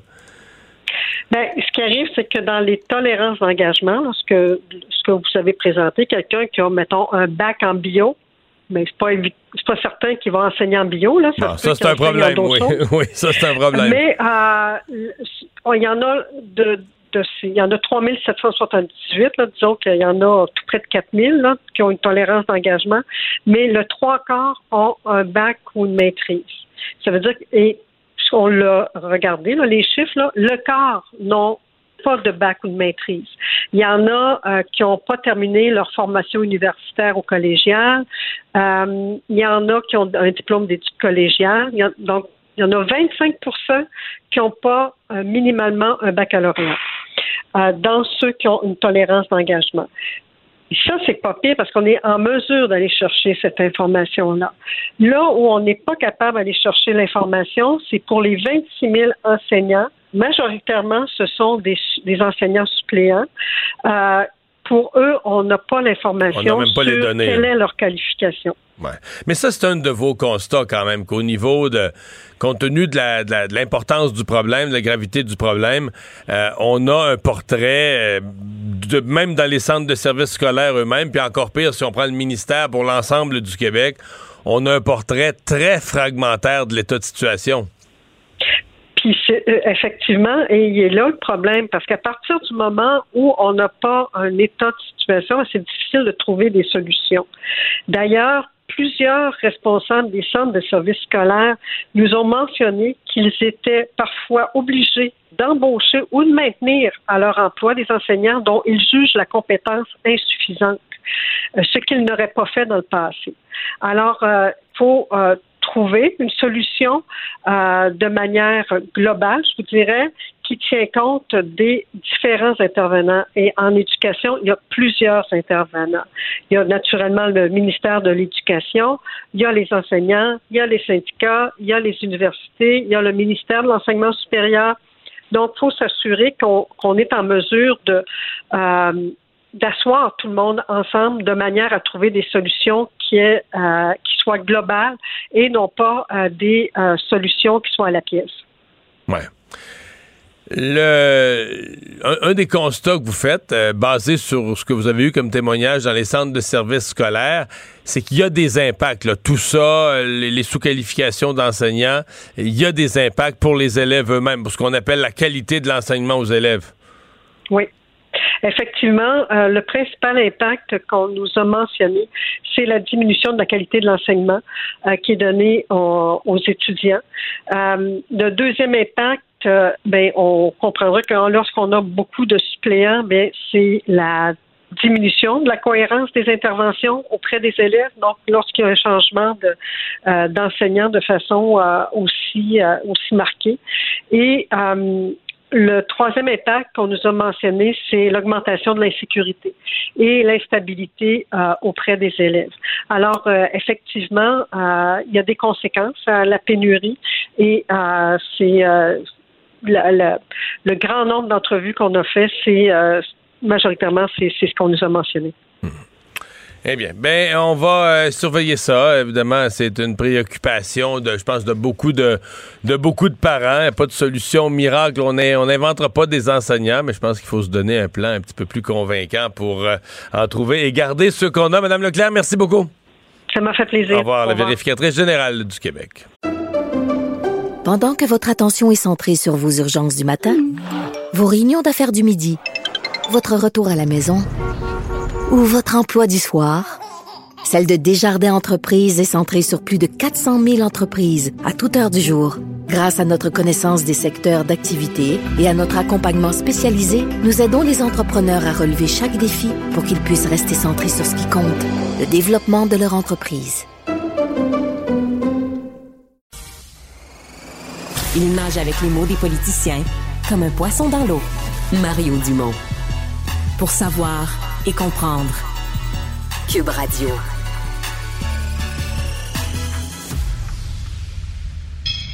Un adolescent de 17 ans poignardé. Une autre femme assassinée. Il est visé par des allégations d'inconduite sexuelle. Les formations politiques s'arrachent le vote des familles. Comment faire fructifier votre argent sans risque? Savoir et comprendre les plus récentes nouvelles qui nous touchent. Tout savoir en 24 minutes. Avec Alexandre Morin-Villouellette et Mario Dumont. En manchette dans cet épisode, Québec fait le ménage dans les programmes d'immigration. Geneviève Guilbeault, la ministre des Transports, s'explique sur ses propos concernant le trafic monstre de la fin de semaine. Jérémy Gabriel met fin à sa saga avec Mike Ward après près de 13 ans de débat et lancement de campagne chaotique pour Ron DeSantis. Tout savoir en 24 minutes. Tout savoir en 24 minutes. Bienvenue à Tout savoir en 24 minutes. Bonjour Mario. Bonjour. Alors c'est cette nouvelle qui a retenu beaucoup d'attention aujourd'hui. Gros ménage effectué par la ministre de l'Immigration et François Legault justement dans les programmes d'immigration québécois. En vertu des nouvelles règles qui ont été annoncées aujourd'hui, eh bien on veut atteindre à terme une immigration économique 100% francophone. Et on a parlé de deux scénarios aujourd'hui, Mario. C'est ce qui est spécial. Là, on n'a pas, on n'avait pas un seul scénario sur lequel Ben, en plancher, fait, mais c'est parce qu'on lance une consultation. Fait que Oui. ça donne, c'est assez habile parce que on- le gouvernement avait un engagement électoral, là, un, pl- un seuil de 50 000 nouveaux arrivants par année pour tout le mandat. Oui. Alors là, comme ils ont une consultation à faire, ben, ils lancent le scénario dans lequel ils respectent leur engagement électoral, mais ils en présentent aussi un autre. Oui, le premier, c'est de maintenir le statu quo à 50 000 immigrants annuellement, donc ce qui avait été promis, comme tu le dis. L'autre, ben, c'est de briser un peu cet engagement-là qui a été pris. On se souviendra que M. Legault a dit qu'au-dessus de 50 000 immigrants par année, on allait se noyer, on n'était pas capable de, de- de faire face à un tel niveau d'immigration et les, a- les, disons, les inclure correctement. Mais là, on parle maintenant d'une cible de 60 000 immigrants finalement dans le deuxième scénario d'ici 2027. là. Donc, une augmentation graduelle, mais basée sur. Et, et c'est là que le gouvernement dit mais là, ça serait plus pareil parce que là, nos, nos euh, offensives de francisation, nos offensives pour recruter des immigrants francophones changent la donne. Oui, parce que. On change le discours, mais. Parce que jusqu'ici, on a une grille de sélection avec des points quand même qui est utilisée, là. Et un immigrant qui avait aucune compétence en français, mais pouvait quand même être accepté, là, ici par l'immigration. Si c'est un jeune professionnel, par exemple, marié, père de famille, il aurait pu avoir suffisamment de points en cochant tous les critères, si on veut, dans cette grille-là pour être accepté. C'est à peu près 12 personnes, 12% des gens qui étaient acceptés, qui faisaient ce cas de figure-là maintenant. Mais ce sera, là, la maîtrise du français obligatoire, là, dans la grille de sélection pour être capable de venir ici. Il y a quelques exceptions, quand même, quelques exceptions, celles qui concernent les talents exceptionnels. Ça peut sembler spécial, mais on parle. Il y a là- vraiment un programme qui s'appelle comme ça, un des cinq programmes, les talents exceptionnels. Oui, parce qu'on veut pas se mettre à dos, par exemple, des gens qui veulent venir immigrer ici puis qui sont euh, d'immigrants scientifiques, des auteurs connus, des euh, Un violoncelliste pour l'orchestre symphonique. violoncellistes de l'orchestre symphonique ou encore, ben, qui sait, un nouveau centre de premier plan d'envergure pour le Canadien de Montréal qui viendrait s'installer, par exemple, et qui aurait pas de maîtrise du français, qui viendrait d'ailleurs, un joueur russe Mais ton peut-être. exemple est pas bon parce qu'aux Canadiens, là, ils sont vraiment rigoureux. Faut que tout le monde parle français pour jouer pour le Canadien. Ben, ça c'est vrai, Mario. Bon, voilà, mais voilà. Molson l'exige. Mais voilà. Ben, je pense, en tout cas, peut-être que j'ai pas bien vérifié. Ouais, peut-être peut-être t'as mal vérifié un tout petit Ouais, peu, Mario, mais euh, voilà, donc ce serait ces talents-là qu'on pourrait, là, qui ferait cas de figure d'exception. On s'entend que ce serait spécial quand même que le Canadien recrute un joueur en Finlande puis qu'il dise Ah, tu parles pas français, tu peux pas venir jouer pour le. Tu peux, tu peux pas t'installer ici, il va falloir que tu fasses des allers-retours entre la Finlande, entre chaque match. On s'entend. Mais un- on dit que ça serait, ça serait important. 4 là, de toute l'immigration, donc Oui. ceux-là. Oui, donc c'est pas beaucoup. Maintenant, ça va être un- un- aussi une maîtrise du français qui va varier selon les professions. On va exiger ce qu'on appelle une connaissance linguistique de niveau 7. C'est à peu près comparable à quelqu'un qui a fait son, son pour accéder au cégep. Donc avoir fini, par exemple, là, ses cours du secondaire en termes de français. Ça va être euh, pour plusieurs métiers. Là, on va être de niveau 7. Mais là, après ça, il y a d'autres catégories là, qui sont classées où on veut un niveau 7 à l'oral, mais seulement 5 à l'écrit. Par exemple, des postes de gestion, hein, par exemple. D'autres emplois, ça pourrait être une maîtrise de niveau 5 à l'oral, mais pas d'exigence à l'écrit. On serait obligé de parler français, Et mais ça, c'est pour ceux qui ont des métiers plus manuels, là, ceux qui ont des métiers où on travaille moins en communication écrite. Manœuvre, même assistant dentaire à la limite, là, si vous n'avez pas besoin nécessairement de comprendre complètement comment écrire pour accéder justement à ces programmes d'immigration. On révise aussi le programme de l'expérience québécoise, le PEC, lui, euh, parce qu'il y a eu une réforme qui était quand même controversée dans les dernières années autour Ouais, du celle de PEC. Simon Jolin Barrette, ça avait été compliqué. Oui, ça avait été compliqué. Maintenant, on va plus exiger une expérience de travail après les études en français sur le territoire québécois. Donc, un francophone de l'étranger qui étudierait ici, par exemple, ben, en anglais, serait admissible au PEC lui aussi. Donc, on a, euh, on a toutes sortes de mesures comme ça qui sont changées dans le programme d'immigration. Mario, puis c'est sûr que ça vient quand même à point nommé parce que ça a toujours été une critique Ouais. qui a été faite envers Ben- le gouvernement Legault. Et là, on change la donne un tout petit peu. Je dirais que ce que la ministre Fréchette euh, a déposé, c'est le projet le plus cohérent et structuré de la CAQ.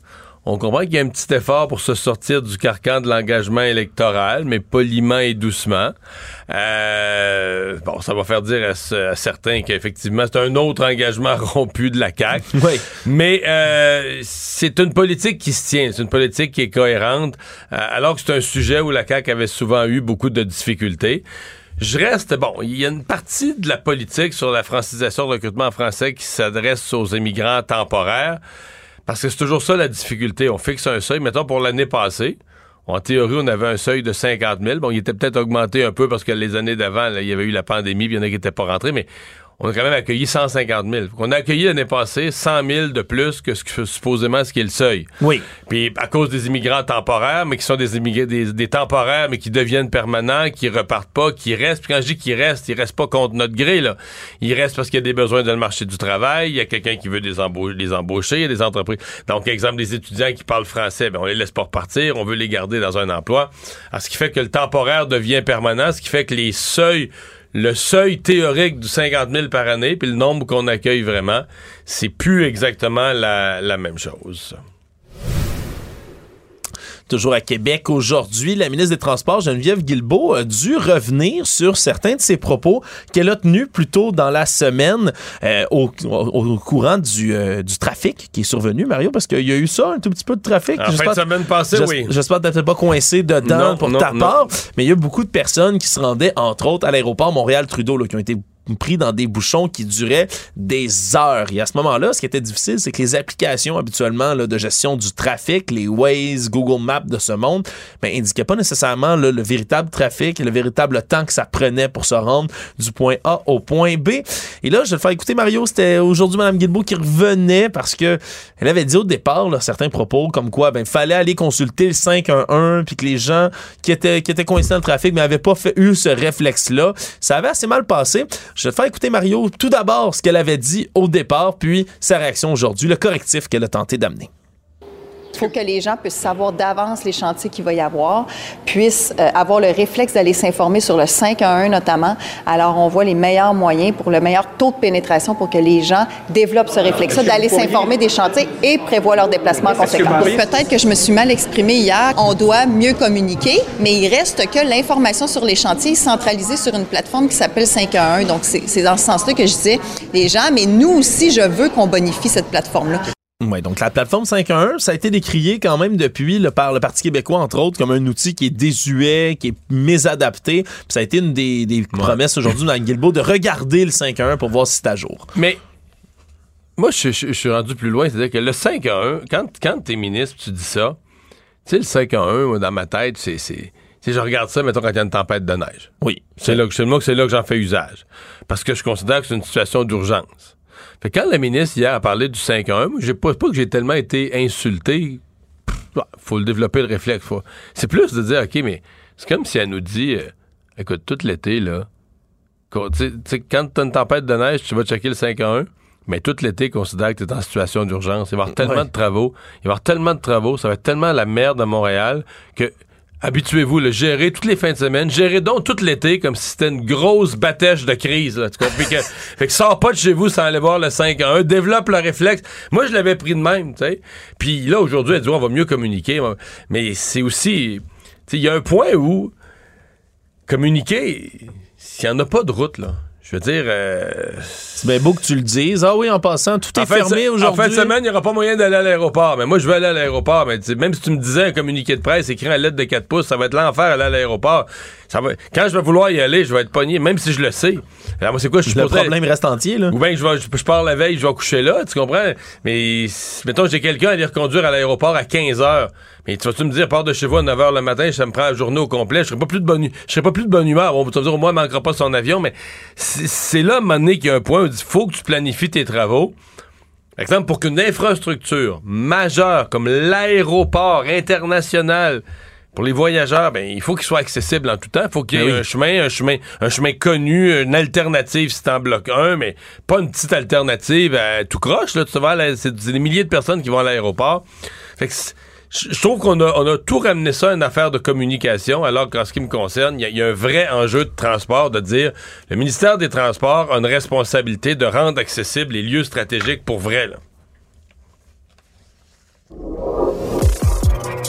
Tout savoir en 24 minutes.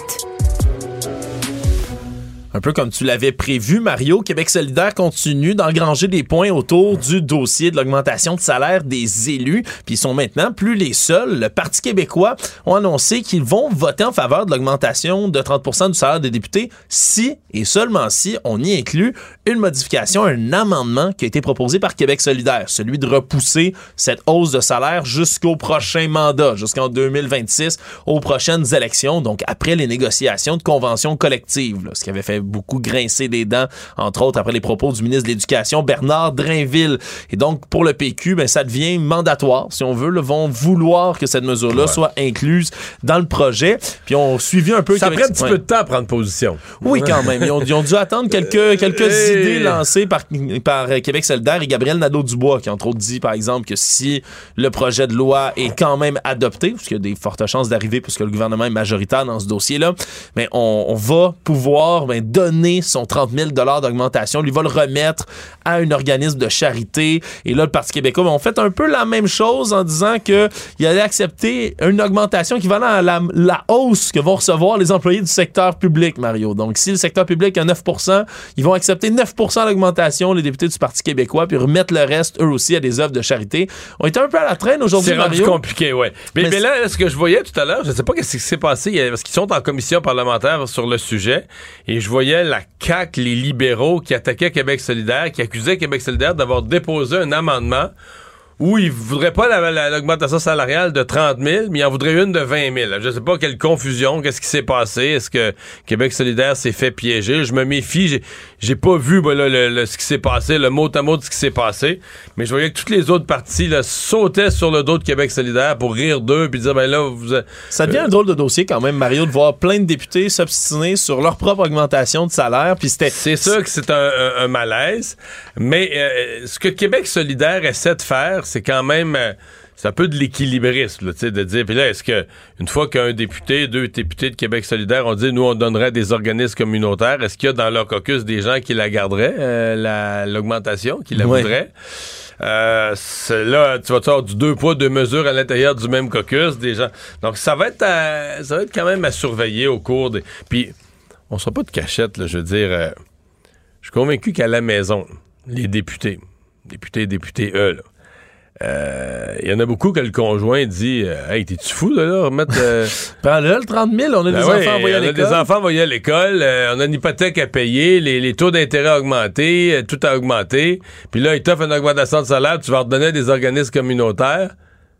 Ouais. Fait que je suis convaincu qu'il y a des conjoints La ou des conjointes? familiale, peut-être. Des conjoints ou des conjointes qui disent c'est quoi votre niaiserie pour faire deux, trois petits points politiques, tu vas appauvrir le ménage, puis nous nous empêcher d'amener les enfants en vacances cet été. Mais ça, c'est tout un, c'est tout un lobby, Mario, que celui de la famille dans des dossiers comme ça.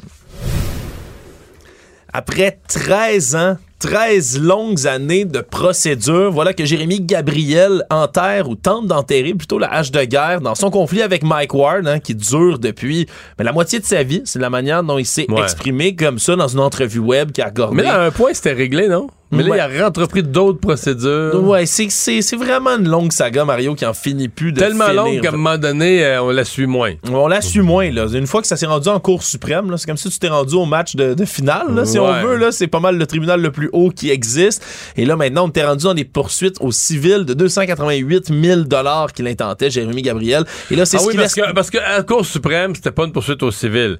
C'était la commission des droits de la personne qui poursuivait Mike Ward au nom de Jérémy Gabriel. Alors Voilà. que là, c'est lui et sa mère qui, au civil, intentaient des, des- des procédures directement contre Mike Ward. Ouais, et lui, c'était de l'ordre, comme je le disais, de 288 000 Et là, il laisse tomber tout ça, là, officiellement. Explique euh, dans l'entrevue que donné l'avocat François-David Bernier, auquel le journal a eu accès en exclusivité, euh, dire ne plus vouloir être la confrontation avec Mike Ward, vouloir passer à autre chose. Puis même, il continue à assurer que c'est pas l'appât du gain qui, qui l'a motivé dans cette histoire-là. Dit que c'était plutôt ben, le désir de justice, de- de- d'aller voir la population, puis de leur faire comprendre qu'un enfant pouvait mal se défendre, était mal outillé pour se défendre face aux attaques qu'il a subies là, dans le, le- le spectacle de Mike Ward à l'époque, moins que d'autres personnalités, là, les intouchables, c'était comme ça qu'il les appelait dans son spectacle à l'époque, comme Grégory Charles, là, étaient eux beaucoup plus outillés pour se défendre. Puis ce qu'il explique, c'est que maintenant que le débat a avancé, selon lui, il n'y a plus rien de constructif qui peut sortir de cette poursuite. On peut l'entendre un tout petit peu quand même lorsqu'il expliquait qu'est-ce qui restait là, de tout ça, qu'est-ce qu'il retirait, est-ce qu'il y a encore de la rancœur avec Mike Ward. Présentement, je, je pense que j'en ai eu assez.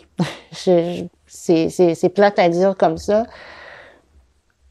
J'ai plus, euh, j'ai plus envie de parler de cette histoire-là. J'ai plus envie de, de d'être dans la confrontation avec euh, Mike Ward. Euh, j'ai envie de passer à autre chose. Et c'est pourquoi j- j'ai pris cette décision-là de de me retirer, de retirer le recours.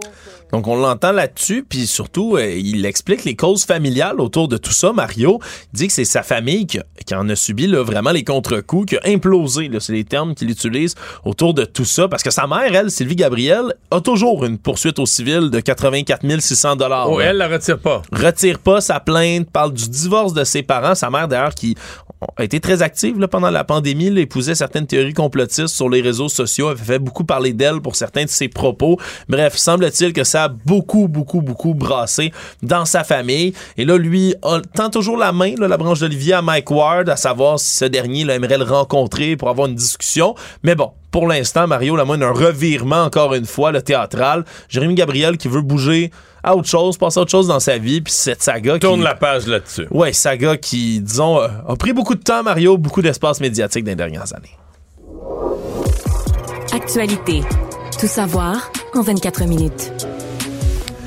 Forte hausse du nombre de plaintes à la Société des transports de Montréal alors que leur rapport d'activité de 2022 est paru aujourd'hui. Augmentation de 24% du nombre de plaintes l'an 2022 par rapport à 2021. 6250 plaintes alors qu'on en avait 4500 l'année d'avant. C'est un énorme bond, certes, mais du côté là, des porte-paroles de la Société de transport, on dit que c'est l'achalandage qui aurait augmenté tout ça. Un achalandage qui a augmenté, lui, de 43% alors que les plaintes, comme je dis, c'est 24 Donc, eux s'expliquent ceci par cela. Néanmoins, ils ont quand même observé un, nombre de hausses de plaintes entre autres, autour d'enjeux qu'on a beaucoup entendu, Mario, dans les transports en commun, les critiques sur le métro, craintes liées aux personnes vulnérables, consommation de drogue, consommation d'alcool dans le métro, comportement problématique de certains clients. C'est ce qui est revenu le plus souvent, sans grande surprise. Mais est-ce qu'il y a des plaintes pour ce qui est un de tes dadas? euh, non, mais la non-fiabilité, le, le- le- le nombre élevé de, de matins de retour à la maison où il n'y a pas de service, pas de service, service interrompu, une demi-heure, une heure, tu peux pas te rendre, t'arrives en retard. Oui, ben le nombre de, de pannes, lui, qui sont de plus de 5 minutes, est à la hausse, là, par, par un chiffre par million de kilomètres. Par exemple, en 2022, on était à 10,4, on était à 9,4 l'année d'avant. Donc, il y a vraiment une augmentation. Encore une fois, eux blâment le tout sur l'achalandage, mais c'est certain qu'on a un nombre d'augmentations, là, encore une fois, là, de, ces, de ces pannes, de ces interruptions de service qui sont subies dans le métro. Donc, oui, on a repris beaucoup de transport à la STM, mais ça fait pas l'affaire de tout le monde, comment c'est géré. Mais la question de la sécurité, et ça, ça c'est un vrai enjeu qu'il va falloir traiter parce que là, ils vont perdre des clients, Ouais, ils ont annoncé des, à- des femmes, des gens plus âgés, ils vont perdre des clients en permanence. Ouais, ils ont annoncé avoir ajouté là, une soixantaine de personnes, d'effectifs de sécurité dans le métro là, pour venir tenter de pallier à tout ça. Mais tu sais, Mario, c'est quand même un problème qui, disons, est multifactoriel. là. On le sait Ouais, que. c'est un problème de la société à Montréal, donc Ouais. il se reflète dans le métro. là. Ben oui, parce que la station où il y a le plus d'usagers, sans grande surprise, là, 7,2 millions de déplacements de personnes l'an dernier à Berry-UQAM, juste à côté de la station ici. Puis ça coïncide, Mario Berry-UQAM, évidemment, avec le quadrilatère qu'on dit très problématique ici à Montréal, là, tout près là, du quartier gay de Montréal. Vraiment, tu sais, c'est un problème multifactoriel, mais ça déborde dans le métro. hein. C'est un abri Ouais. pour ces gens-là, souvent, qui sont des populations très vulnérables. Économie. Il y avait une drôle de promotion chez Maxi, Mario. Je sais pas si tu avais déjà vu ça. Euh, il y avait une offre lorsqu'il n'y a pas de poulet cuit. Tu sais, les, les fameux Les poulets déjà préparés entre 15h et C'est ce que moi, 19h. mes enfants appelaient ça. Je pense que c'est mon gars à 3, 4 ans, 4, 5 ans. Il était petit, là. Ouais. Parce qu'il trouvait le poulet en général sec. Il trouvait ça sec du poulet. OK. Puis les poulets, ce genre de petits poulets-là, ils s'appelaient les poulets pas secs. Les poulets pas secs. Le petit poulet à l'épicerie, là, qui est Ouais. cuit, qui est quand même gras, là, puis il est petit, là, mais il Ouais, appellent ça le poulet pas sec. Du poulet pas sec. Mais regarde, quand il n'y avait pas de poulet pas sec, entre 15h et 19h chez Maxi, t'obtenais un coupon pour un poulet cuit gratuit. Donc, on s'assurait Ah ouais? d'avoir. Ouais, mais.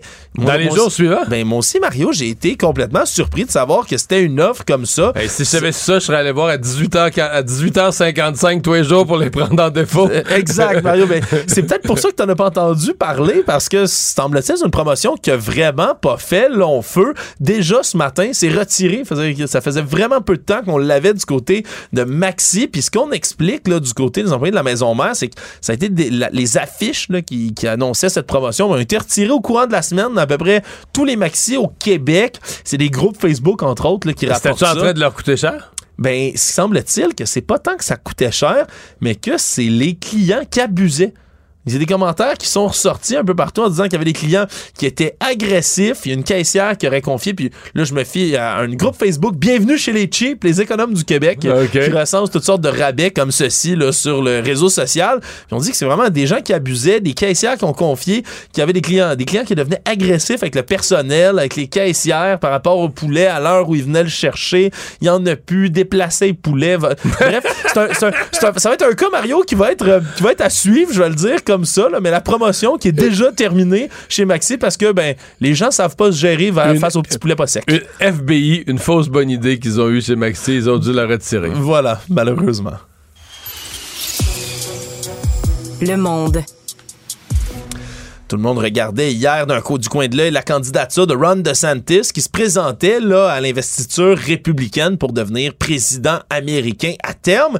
Il devait l'annoncer, on l'avait annon- on l'avait dit à grande pompe euh, sur le réseau social Twitter en compagnie de du PDG, là, ben, celui qui devient un autre rôle là, maintenant dans cette compagnie-là, mais quand même l'acheteur de Twitter, Elon Mais là, tu Musk. te rends compte que ça allait être bon pour les deux, bon pour DeSantis d'utiliser la plateforme Twitter pour faire la promotion de sa candidature et bon pour Twitter de montrer que voilà la plateforme idéale dorénavant pour faire des annonces. Donc c'était gagnant-gagnant. Ça aurait dû être gagnant-gagnant du moins, Ça, c'était le Mario. plan. Mais Ça, c'était le ça plan. a été un flop monumental finalement hier, alors que des centaines de milliers de personnes étaient connectées sur Twitter dans les Twitter Spaces.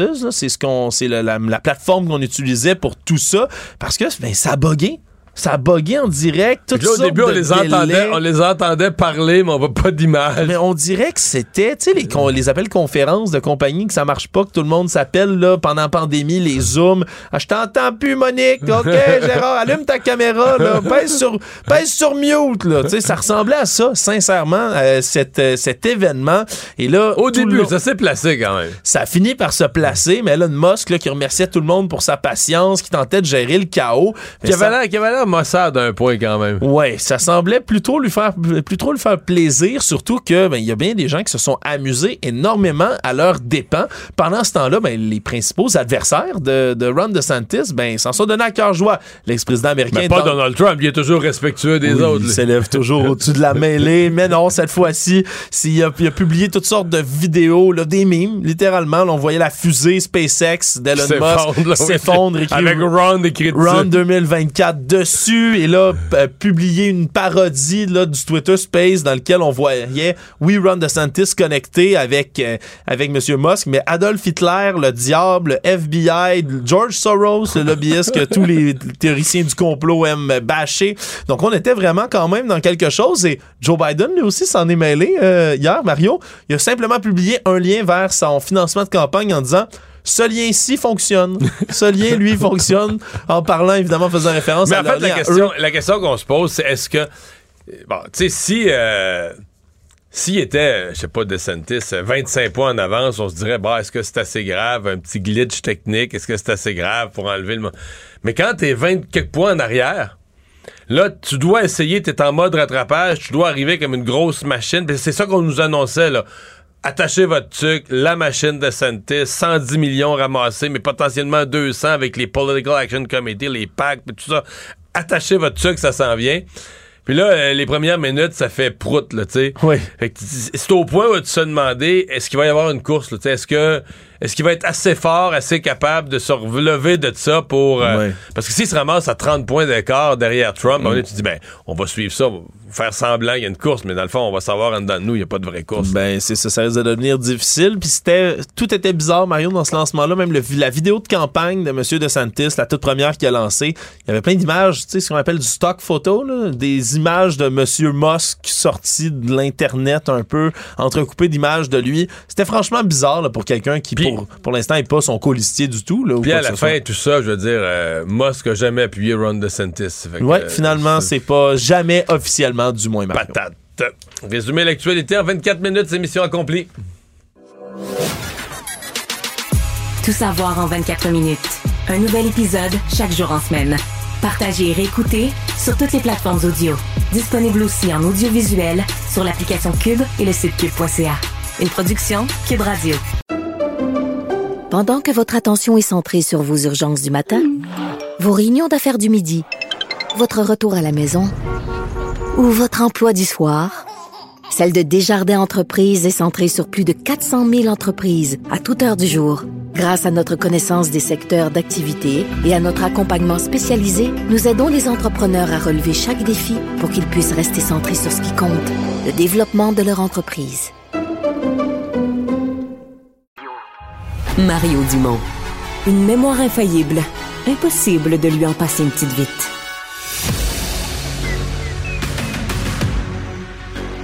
Emmanuel Latraverse. J'ai pas de problème philosophique avec ça. Mario Dumont. Est-ce que je peux me permettre une autre réflexion? La rencontre. Ça passe comme une lettre à la poste. Il se retrouve à enfoncer des portes ouvertes, là. La rencontre La Traverse Dumont.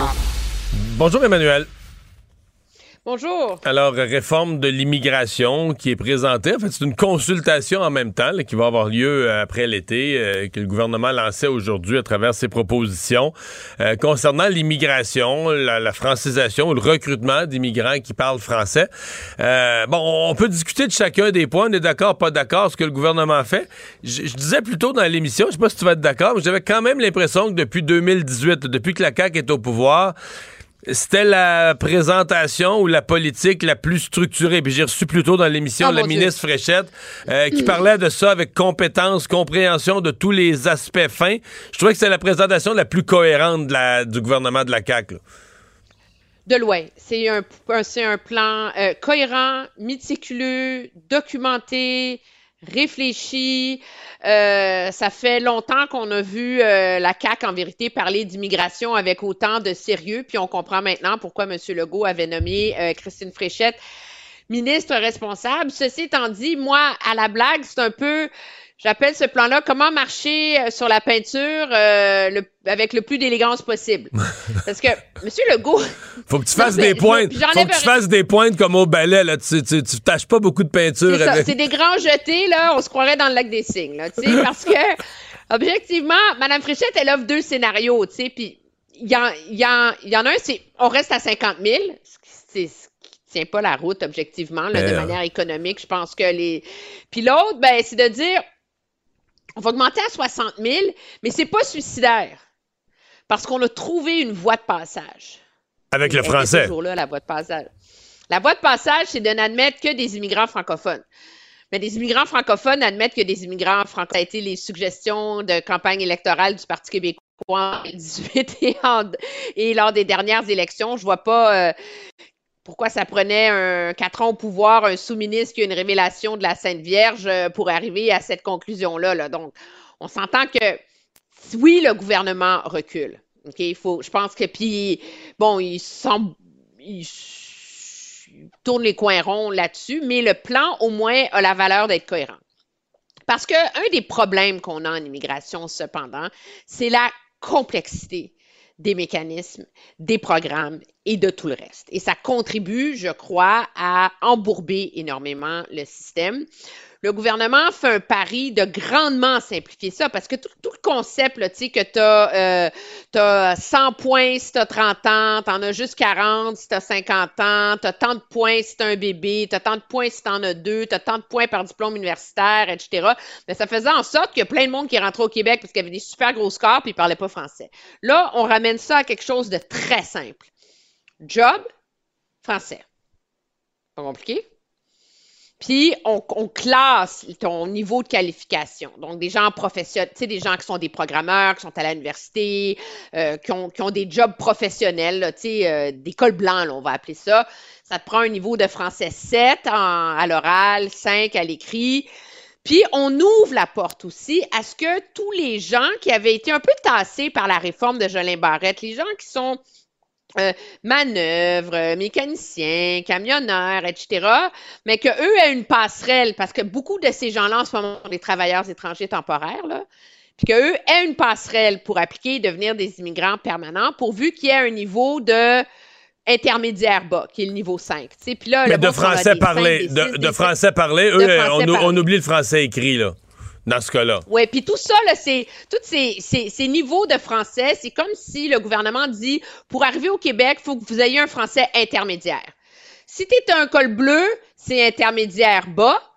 Si tu es un col blanc, c'est intermédiaire avancé. C'est pas compliqué, là, pour essayer de rendre ça simple. Donc, on, simplifie énormément tout le mécanisme. Je trouve qu'on trouve une bonne solution au problème des étudiants étrangers qui sont une vache à lait pour les universités. Donc, tu peux pas, c'est très difficile pour le gouvernement de limiter, mais le nom monumental, surtout à McGill, Concordia, Dawson, contribue à l'anglicisation de Montréal. Mais là, le gouvernement dit, écoutez, si vous voulez profiter du fait que vous avez le droit d'immigrer si vous avez étudié au Québec, ben, il faut que vous alliez dans une université francophone. Donc, ça n'empêche pas des Américains, euh, des, Français, des Allemands d'aller étudier à McGill s'ils veulent. Mais si tu vas étudier à McGill, tu n'auras pas ta passerelle puis ton court-circuit, si tu veux, vers l'immigration permanente. C'est seulement pour les gens qui sont, dans les universités francophones. Donc, c'est comme si le gouvernement met deux scénarios dans la fenêtre. Il en met un qui va hérisser le milieu économique, mais qui donne ce porte-garant du suicide puis de la louisianisation, là. Puis il y en a un autre où on augmente beaucoup l'immigration parce qu'on va jusqu'à 60 000, plus tous les gens qui sont issus de, des, des programmes étudiants, universitaires, etc., eux autres, ils, ils comptent plus dans le total.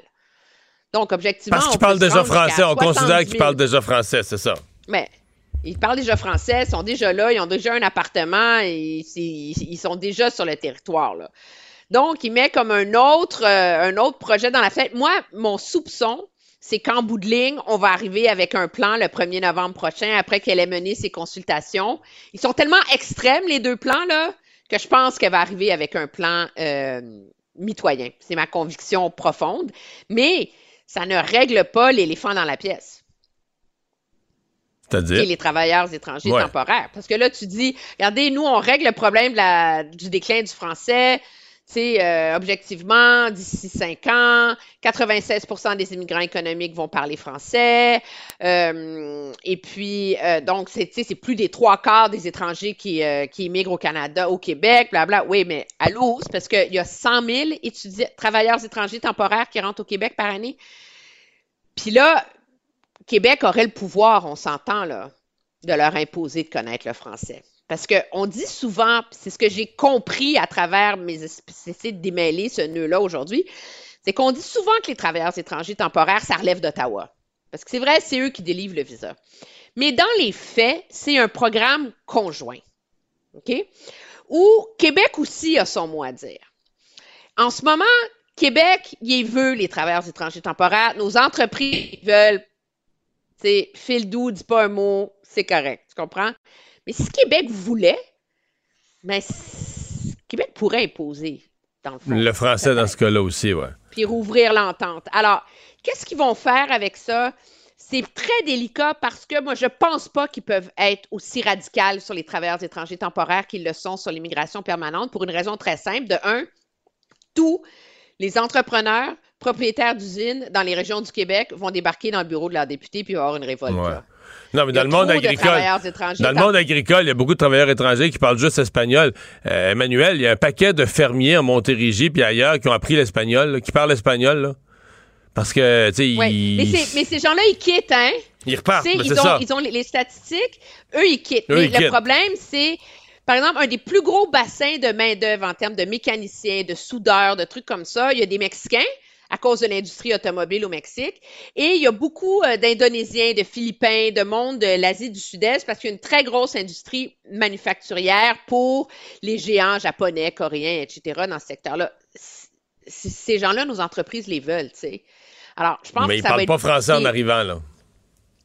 Ben, c'est ça. Alors là, la prochaine étape, moi, je pense que ça va être l'écueil très difficile à négocier pour le gouvernement.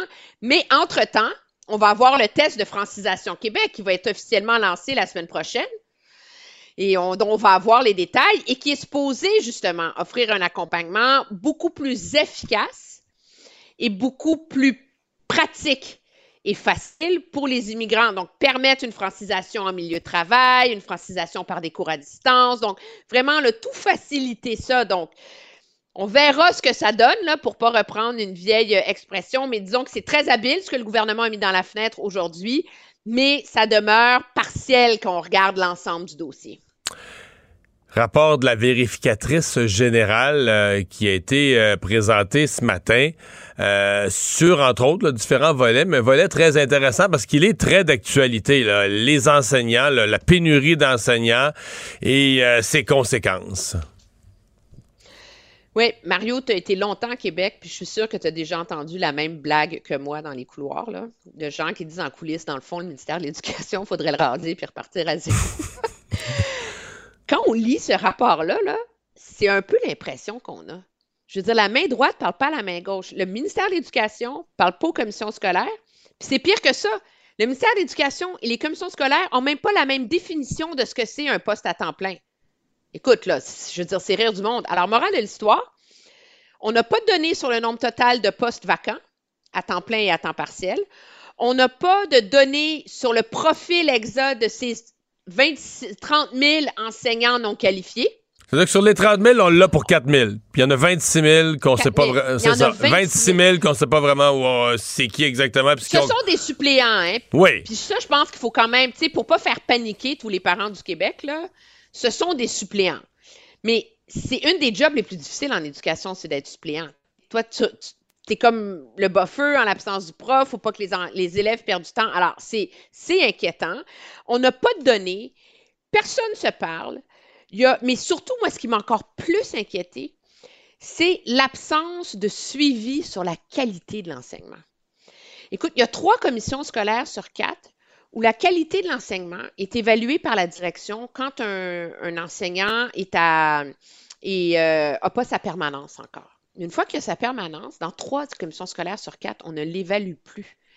Et non seulement ça, on nous met dans la fenêtre que c'est donc génial, maintenant ils vont avoir 30 heures par deux ans de formation.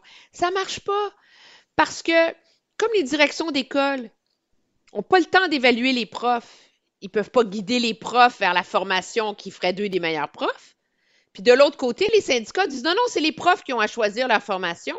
Puis de toute façon, les profs, ils vont pas à la formation parce qu'il n'y a personne pour les remplacer dans leur classe quand ils vont à la formation. Que, morale de l'histoire, il n'y a pas de suivi qui se font. Alors, ce qui est intéressant, puis ce qui est dramatique, c'est le constat que dresse la vérificatrice générale, où elle dit, selon les grandes études de l'OCDE, etc., il y a trois facteurs qui assurent la qualité de l'éducation, mais la motivation et la rétention de la main-d'œuvre. OK? Euh, une évaluation des compétences, de la formation continue bien encadrée et un plan de progression professionnelle. Il n'y a rien de ça pour nos enseignants au Québec. Alors, on a une pénurie de main-d'œuvre, on ne sait pas pourquoi, on n'en comprend pas les phénomènes, puis on n'a pas les outils, mais faites-vous-en pas, tout le monde a des plans, puis on patche ça à la va comme je te pousse. Merci, Emmanuel. Au revoir. À demain. Mario Dumont. Plus pratique que n'importe quel moteur de recherche. Une source d'information plus fiable que les internets. Pour savoir et comprendre, Mario Dumont. Alors, le Canadien qui va avoir à repêcher euh, cinquième. Et quand on regarde les, choix, les choix euh, potentiels, euh, eh bien, il y a un joueur russe, là, Matvei Michkov, qui, dont le nom revient. Et un texte absolument intéressant aujourd'hui dans le journal, le journal de Montréal, le journal de Québec, sur la complexité, mais là au niveau humain, politique, la réalité pour un jeune joueur russe aujourd'hui euh, d'envisager être repêché par une équipe de la Ligue nationale de hockey. Et dans le cas de Michkov, ben là, ajoutons, c'est pas tout à fait un détail, c'est assez majeur. Son père est décédé dans des circonstances là, hyper nébuleuse il y a quelques semaines à peine. Euh, ce texte est signé Jean-Nicolas Blanchette qui est avec nous. Bonjour Jean-Nicolas. Oui, bonjour Jean-Nicolas. Salut Mario. Oui, donc euh, c'est vraiment une réflexion que tu nous amènes sur euh, le, potentiel recrutement de ce jeune joueur russe, les, les, questions que les dirigeants du Canadien doivent se poser. Là. Exactement. Puis des questions qui, doivent se poser, mais qui n'auront pas nécessairement les réponses. Là. Puis tu sais, quand on, débat un peu sur euh, est-ce qu'on devait prendre Michkov ou non, on dirait que la dimension humaine est, comme un peu écartée, alors que ce que je soulève dans mon texte, c'est dans quel état ce, jeune homme-là euh, va arriver en Amérique du Nord, là, comme si euh, tu sais, comme s'il arrivait dans un emballage avec une garantie, avec pas d'égratignure. Alors que la réalité, c'est que ce jeune, ce jeune homme-là de 18 ans, son père a été a été tué. On comprend pas pourquoi. Euh, il y a eu des rumeurs à l'effet que c'était naturel, mais il n'y a rien de prouvé. En Russie, on a fouillé beaucoup. Il n'y a, rien qui qui explique clairement comment ce, ce, ce, il reste, il reste que c'est un pays ouais il reste que c'est un pays où toutes sortes de gens euh, il leur arrive euh, des, des, des, des, malaises bizarres là, sais un paquet de gens d'affaires qui se sont tournés le dos contre Poutine tout à coup ils sont tombés en bas d'un building, on dit ah, ils se sont suicidés ou d'autres euh, sont morts euh, subitement. C'est un pays où il y a beaucoup de morts suspectes, puis le coroner a de la misère avec ses enquêtes. Ben, le, le, le but de Mitchkov, son rêve, c'est de jouer dans la Ligue nationale. Puis ceux qui veulent enrichir Mitchkov pour atteindre son rêve, ben, directement, c'est le Canada et les États-Unis qui sont indirectement en guerre avec, avec la Russie. Donc, c'est sûr que pour Mitchkov, il y a cette, il y a cette pression-là aussi. Euh, puis, euh, est-ce que Poutine pourrait décider un jour d'interdire de, aux joueurs russes d'aller jouer en Amérique du Nord?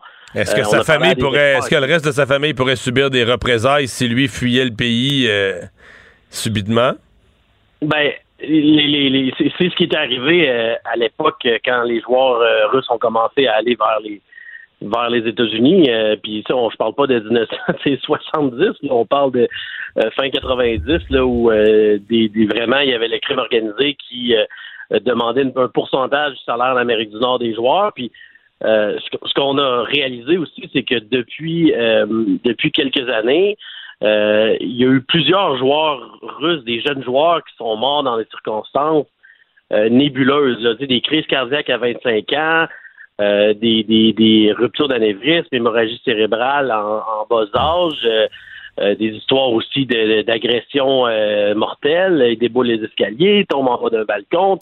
Quand on les met un à côté de l'autre, ça fait une trentaine depuis 25 ans qui sont morts très jeunes, des joueurs de hockey russes euh, qui, qui, dont plusieurs qui étaient des vedettes. Là. Donc, tu sais, c'est- aussi d'amener ça dans, dans l'équation, puis de se dire, tu sais, est-ce que euh, il y a des enjeux de sécurité pour ces, ces, ces bonhommes-là? Puis Michkov, il n'est pas responsable de tout ça, mais c'est dans quel état il va arriver en Amérique du Nord. Il y a quel âge le jeune homme, là? Il a 18 ans.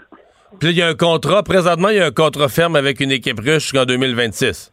Ouais, jusqu'en 2026 avec Saint-Pétersbourg. Puis euh, c'est pour ça qu'on se demandait, est-ce que est-ce que son père euh, est-ce que son père voulait euh, que son fils vienne en Amérique du Nord plus rapidement? Dans les médias russes, ça a été évoqué quand même, si ça pouvait avoir un lien avec tout ça. Mais les réponses, on les aura pas, puis Kent Hughes les aura pas non plus, probablement. C'est euh, c'est tout un questionnement. euh, par ailleurs, euh, au niveau hockey, mettons que tu enlèves tout ça. on, on le place, personne ne le place devant Connor Bedard, mais je voyais des experts qui le mettaient quasiment deuxième, troisième, en tout cas, mais il semble être dans les meilleurs. Tu sais, on enlevait complètement l'aspect politique là, ou l'aspect difficulté de venir en Amérique. Ça a l'air d'être tout un joueur de hockey. Ben, c'est. Si, si on enlève tout ça, euh, Mitchkov est repêché deuxième. Là, ah oui, tu penses ça? hein? C'est assez clair, là. Euh, c'est. On parle d'un- phénomène comme euh, de- depuis Malkin, le, le, le meilleur. là. Donc est-ce que est-ce que c'est le cas? On l'a pas vu beaucoup, tu sais, mais euh, c'est ça le problème aussi, parce qu'il est en Russie, là, il, il viendra pas au, au fameux euh, combine de la Ligue nationale. Donc on c'est, c'est plus difficile pour recruter, mais ce qu'on ce qui est clair, c'est qu'il serait probablement après Connor Bedard. Là. Ouais. Ouais. Mais là, c'est une complication. D'abord, tu pourrais pas l'avoir. L'équipe qui le repêche peut pas l'avoir avant 2026. Puis là, quelle autre complication? Comment va, se dé- comment va se dérouler sur trois ans? Essayer de faire des prédictions sur ce qui va arriver entre l'Ukraine puis la Russie. Et l'équipe qui recrute, euh, il y a un coup de dé là, mélangé au- à la qualité du joueur. Exactement. Puis Mario, euh, tu sais, on- si on se met à la place du joueur, présentement, ce joueur-là, est-ce qu'il se concentre à améliorer son tir sur réception? Est-ce qu'il se concentre pour son hockey? Est-ce qu'il. tu sais, Pauvre, pauvre Ouais. bonhomme, là, il, là son père vient d'être tué, on sait pas pourquoi. Alors, il y a la pression du c'est gouvernement, il y a, tu sais, c'est Il y a, c'est un aspect, infernal, là, pour... il y a un aspect humain qui entre en ligne de. Pendant que votre attention est centrée sur cette voix qui vous parle ici, ou encore là, tout près ici, très loin là-bas, Ou même très, très loin. Celle de Desjardins Entreprises est centrée sur plus de 400 000 entreprises partout autour de vous. Depuis plus de 120 ans, nos équipes dédiées accompagnent les entrepreneurs d'ici à chaque étape pour qu'ils puissent rester centrés sur ce qui compte, la croissance de leur entreprise. Donc, Jean-Nicolas, merci. Plaisir, Mario. Bye bye. Mario Dumont. Cube Radio. Cube Radio. En direct à LCN. Jeudi, Mario et Emmanuel sont avec nous aujourd'hui. Bonsoir à vous deux. Bonsoir. Bonsoir. À Québec, changement de cap en ce qui concerne euh, les cibles en immigration. Euh, Emmanuel, tu t'expliques comment cette nouvelle stratégie en, en deux scénarios du gouvernement Legault? Très simplement, c'est la pression économique qui est trop forte. Là. Puis quand je parle de pression économique, je pense pas seulement au Conseil du patronat. Là. Je pense euh, euh, à tous les propriétaires de PME, d'usines, d'entreprises en région qui parlent à leurs députés et qui débarquent au caucus du gouvernement et qui disent, écoutez, on a un problème, on a une pénurie de main-d'œuvre, ça prend des immigrants. Alors, ce qui arrive, c'est que le gouvernement s'est quand même trouvé ce que j'appelle une manière habile de marcher sur la peinture, hein, avec deux scénarios extrêmes. Un, où on reste à 50 000 et un, où on dit, oui, on va augmenter graduellement jusqu'à 60 000 plus les étudiants, sauf que on ne va prendre que des francophones. Et donc, le risque, la louisianisation du, euh, du Québec, le suicide national, tout ça, faites-vous-en pas, tous ces gens-là vont parler, euh, vont parler français. Euh, c'est beaucoup pour le...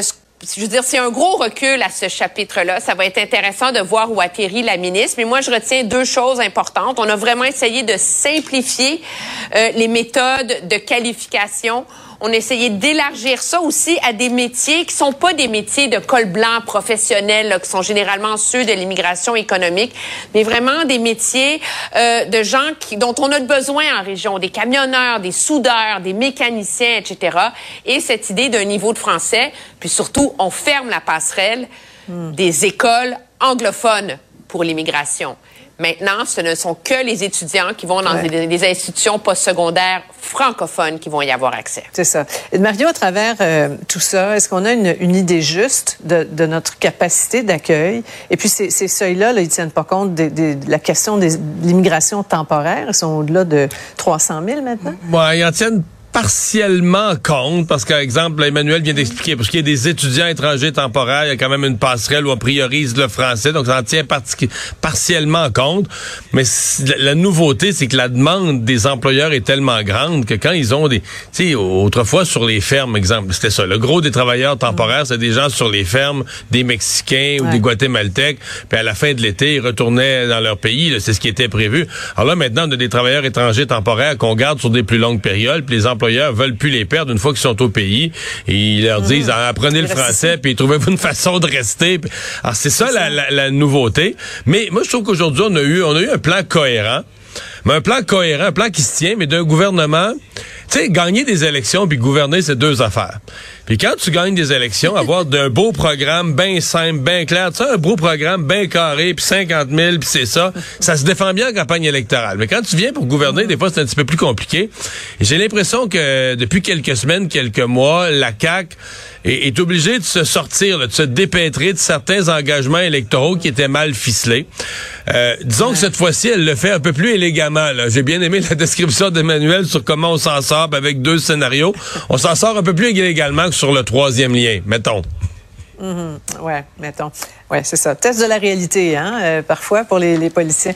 Euh, salaire, parlant de réalité, salaire des élus. Euh, Gabriel Nadeau-Dubois, qui va donner, s'il la reçoit un jour, son augmentation de, salaire à des groupes communautaires. Ta réflexion là-dessus, Emmanuel? Ben, je veux dire, je, pe- je pense que QS a pas le choix. Ce qui est intéressant, c'est que là, M. Nadeau-Dubois a dit qu'il va le faire, Hubert Gazal, mais objectivement, tout député qui va voter contre ce projet de loi-là peut pas après ça aller encaisser le chèque. Là. Tu peux pas te draper dans la vertu de dénoncer une augmentation de salaire qui est mal avisée au mauvais moment et qui est mal ficelée. Puis après ça, dire, ah, savez-vous, c'est super, je vais prendre un chèque quand même. Là. Alors, ceci étant dit, comment est-ce que ça va s'opérationnaliser, ça, dans la vraie vie? Euh, J'ai hâte de voir, là. Tu sais, Est-ce qu'on va se mettre à leur demander d'avoir la preuve de tout ça?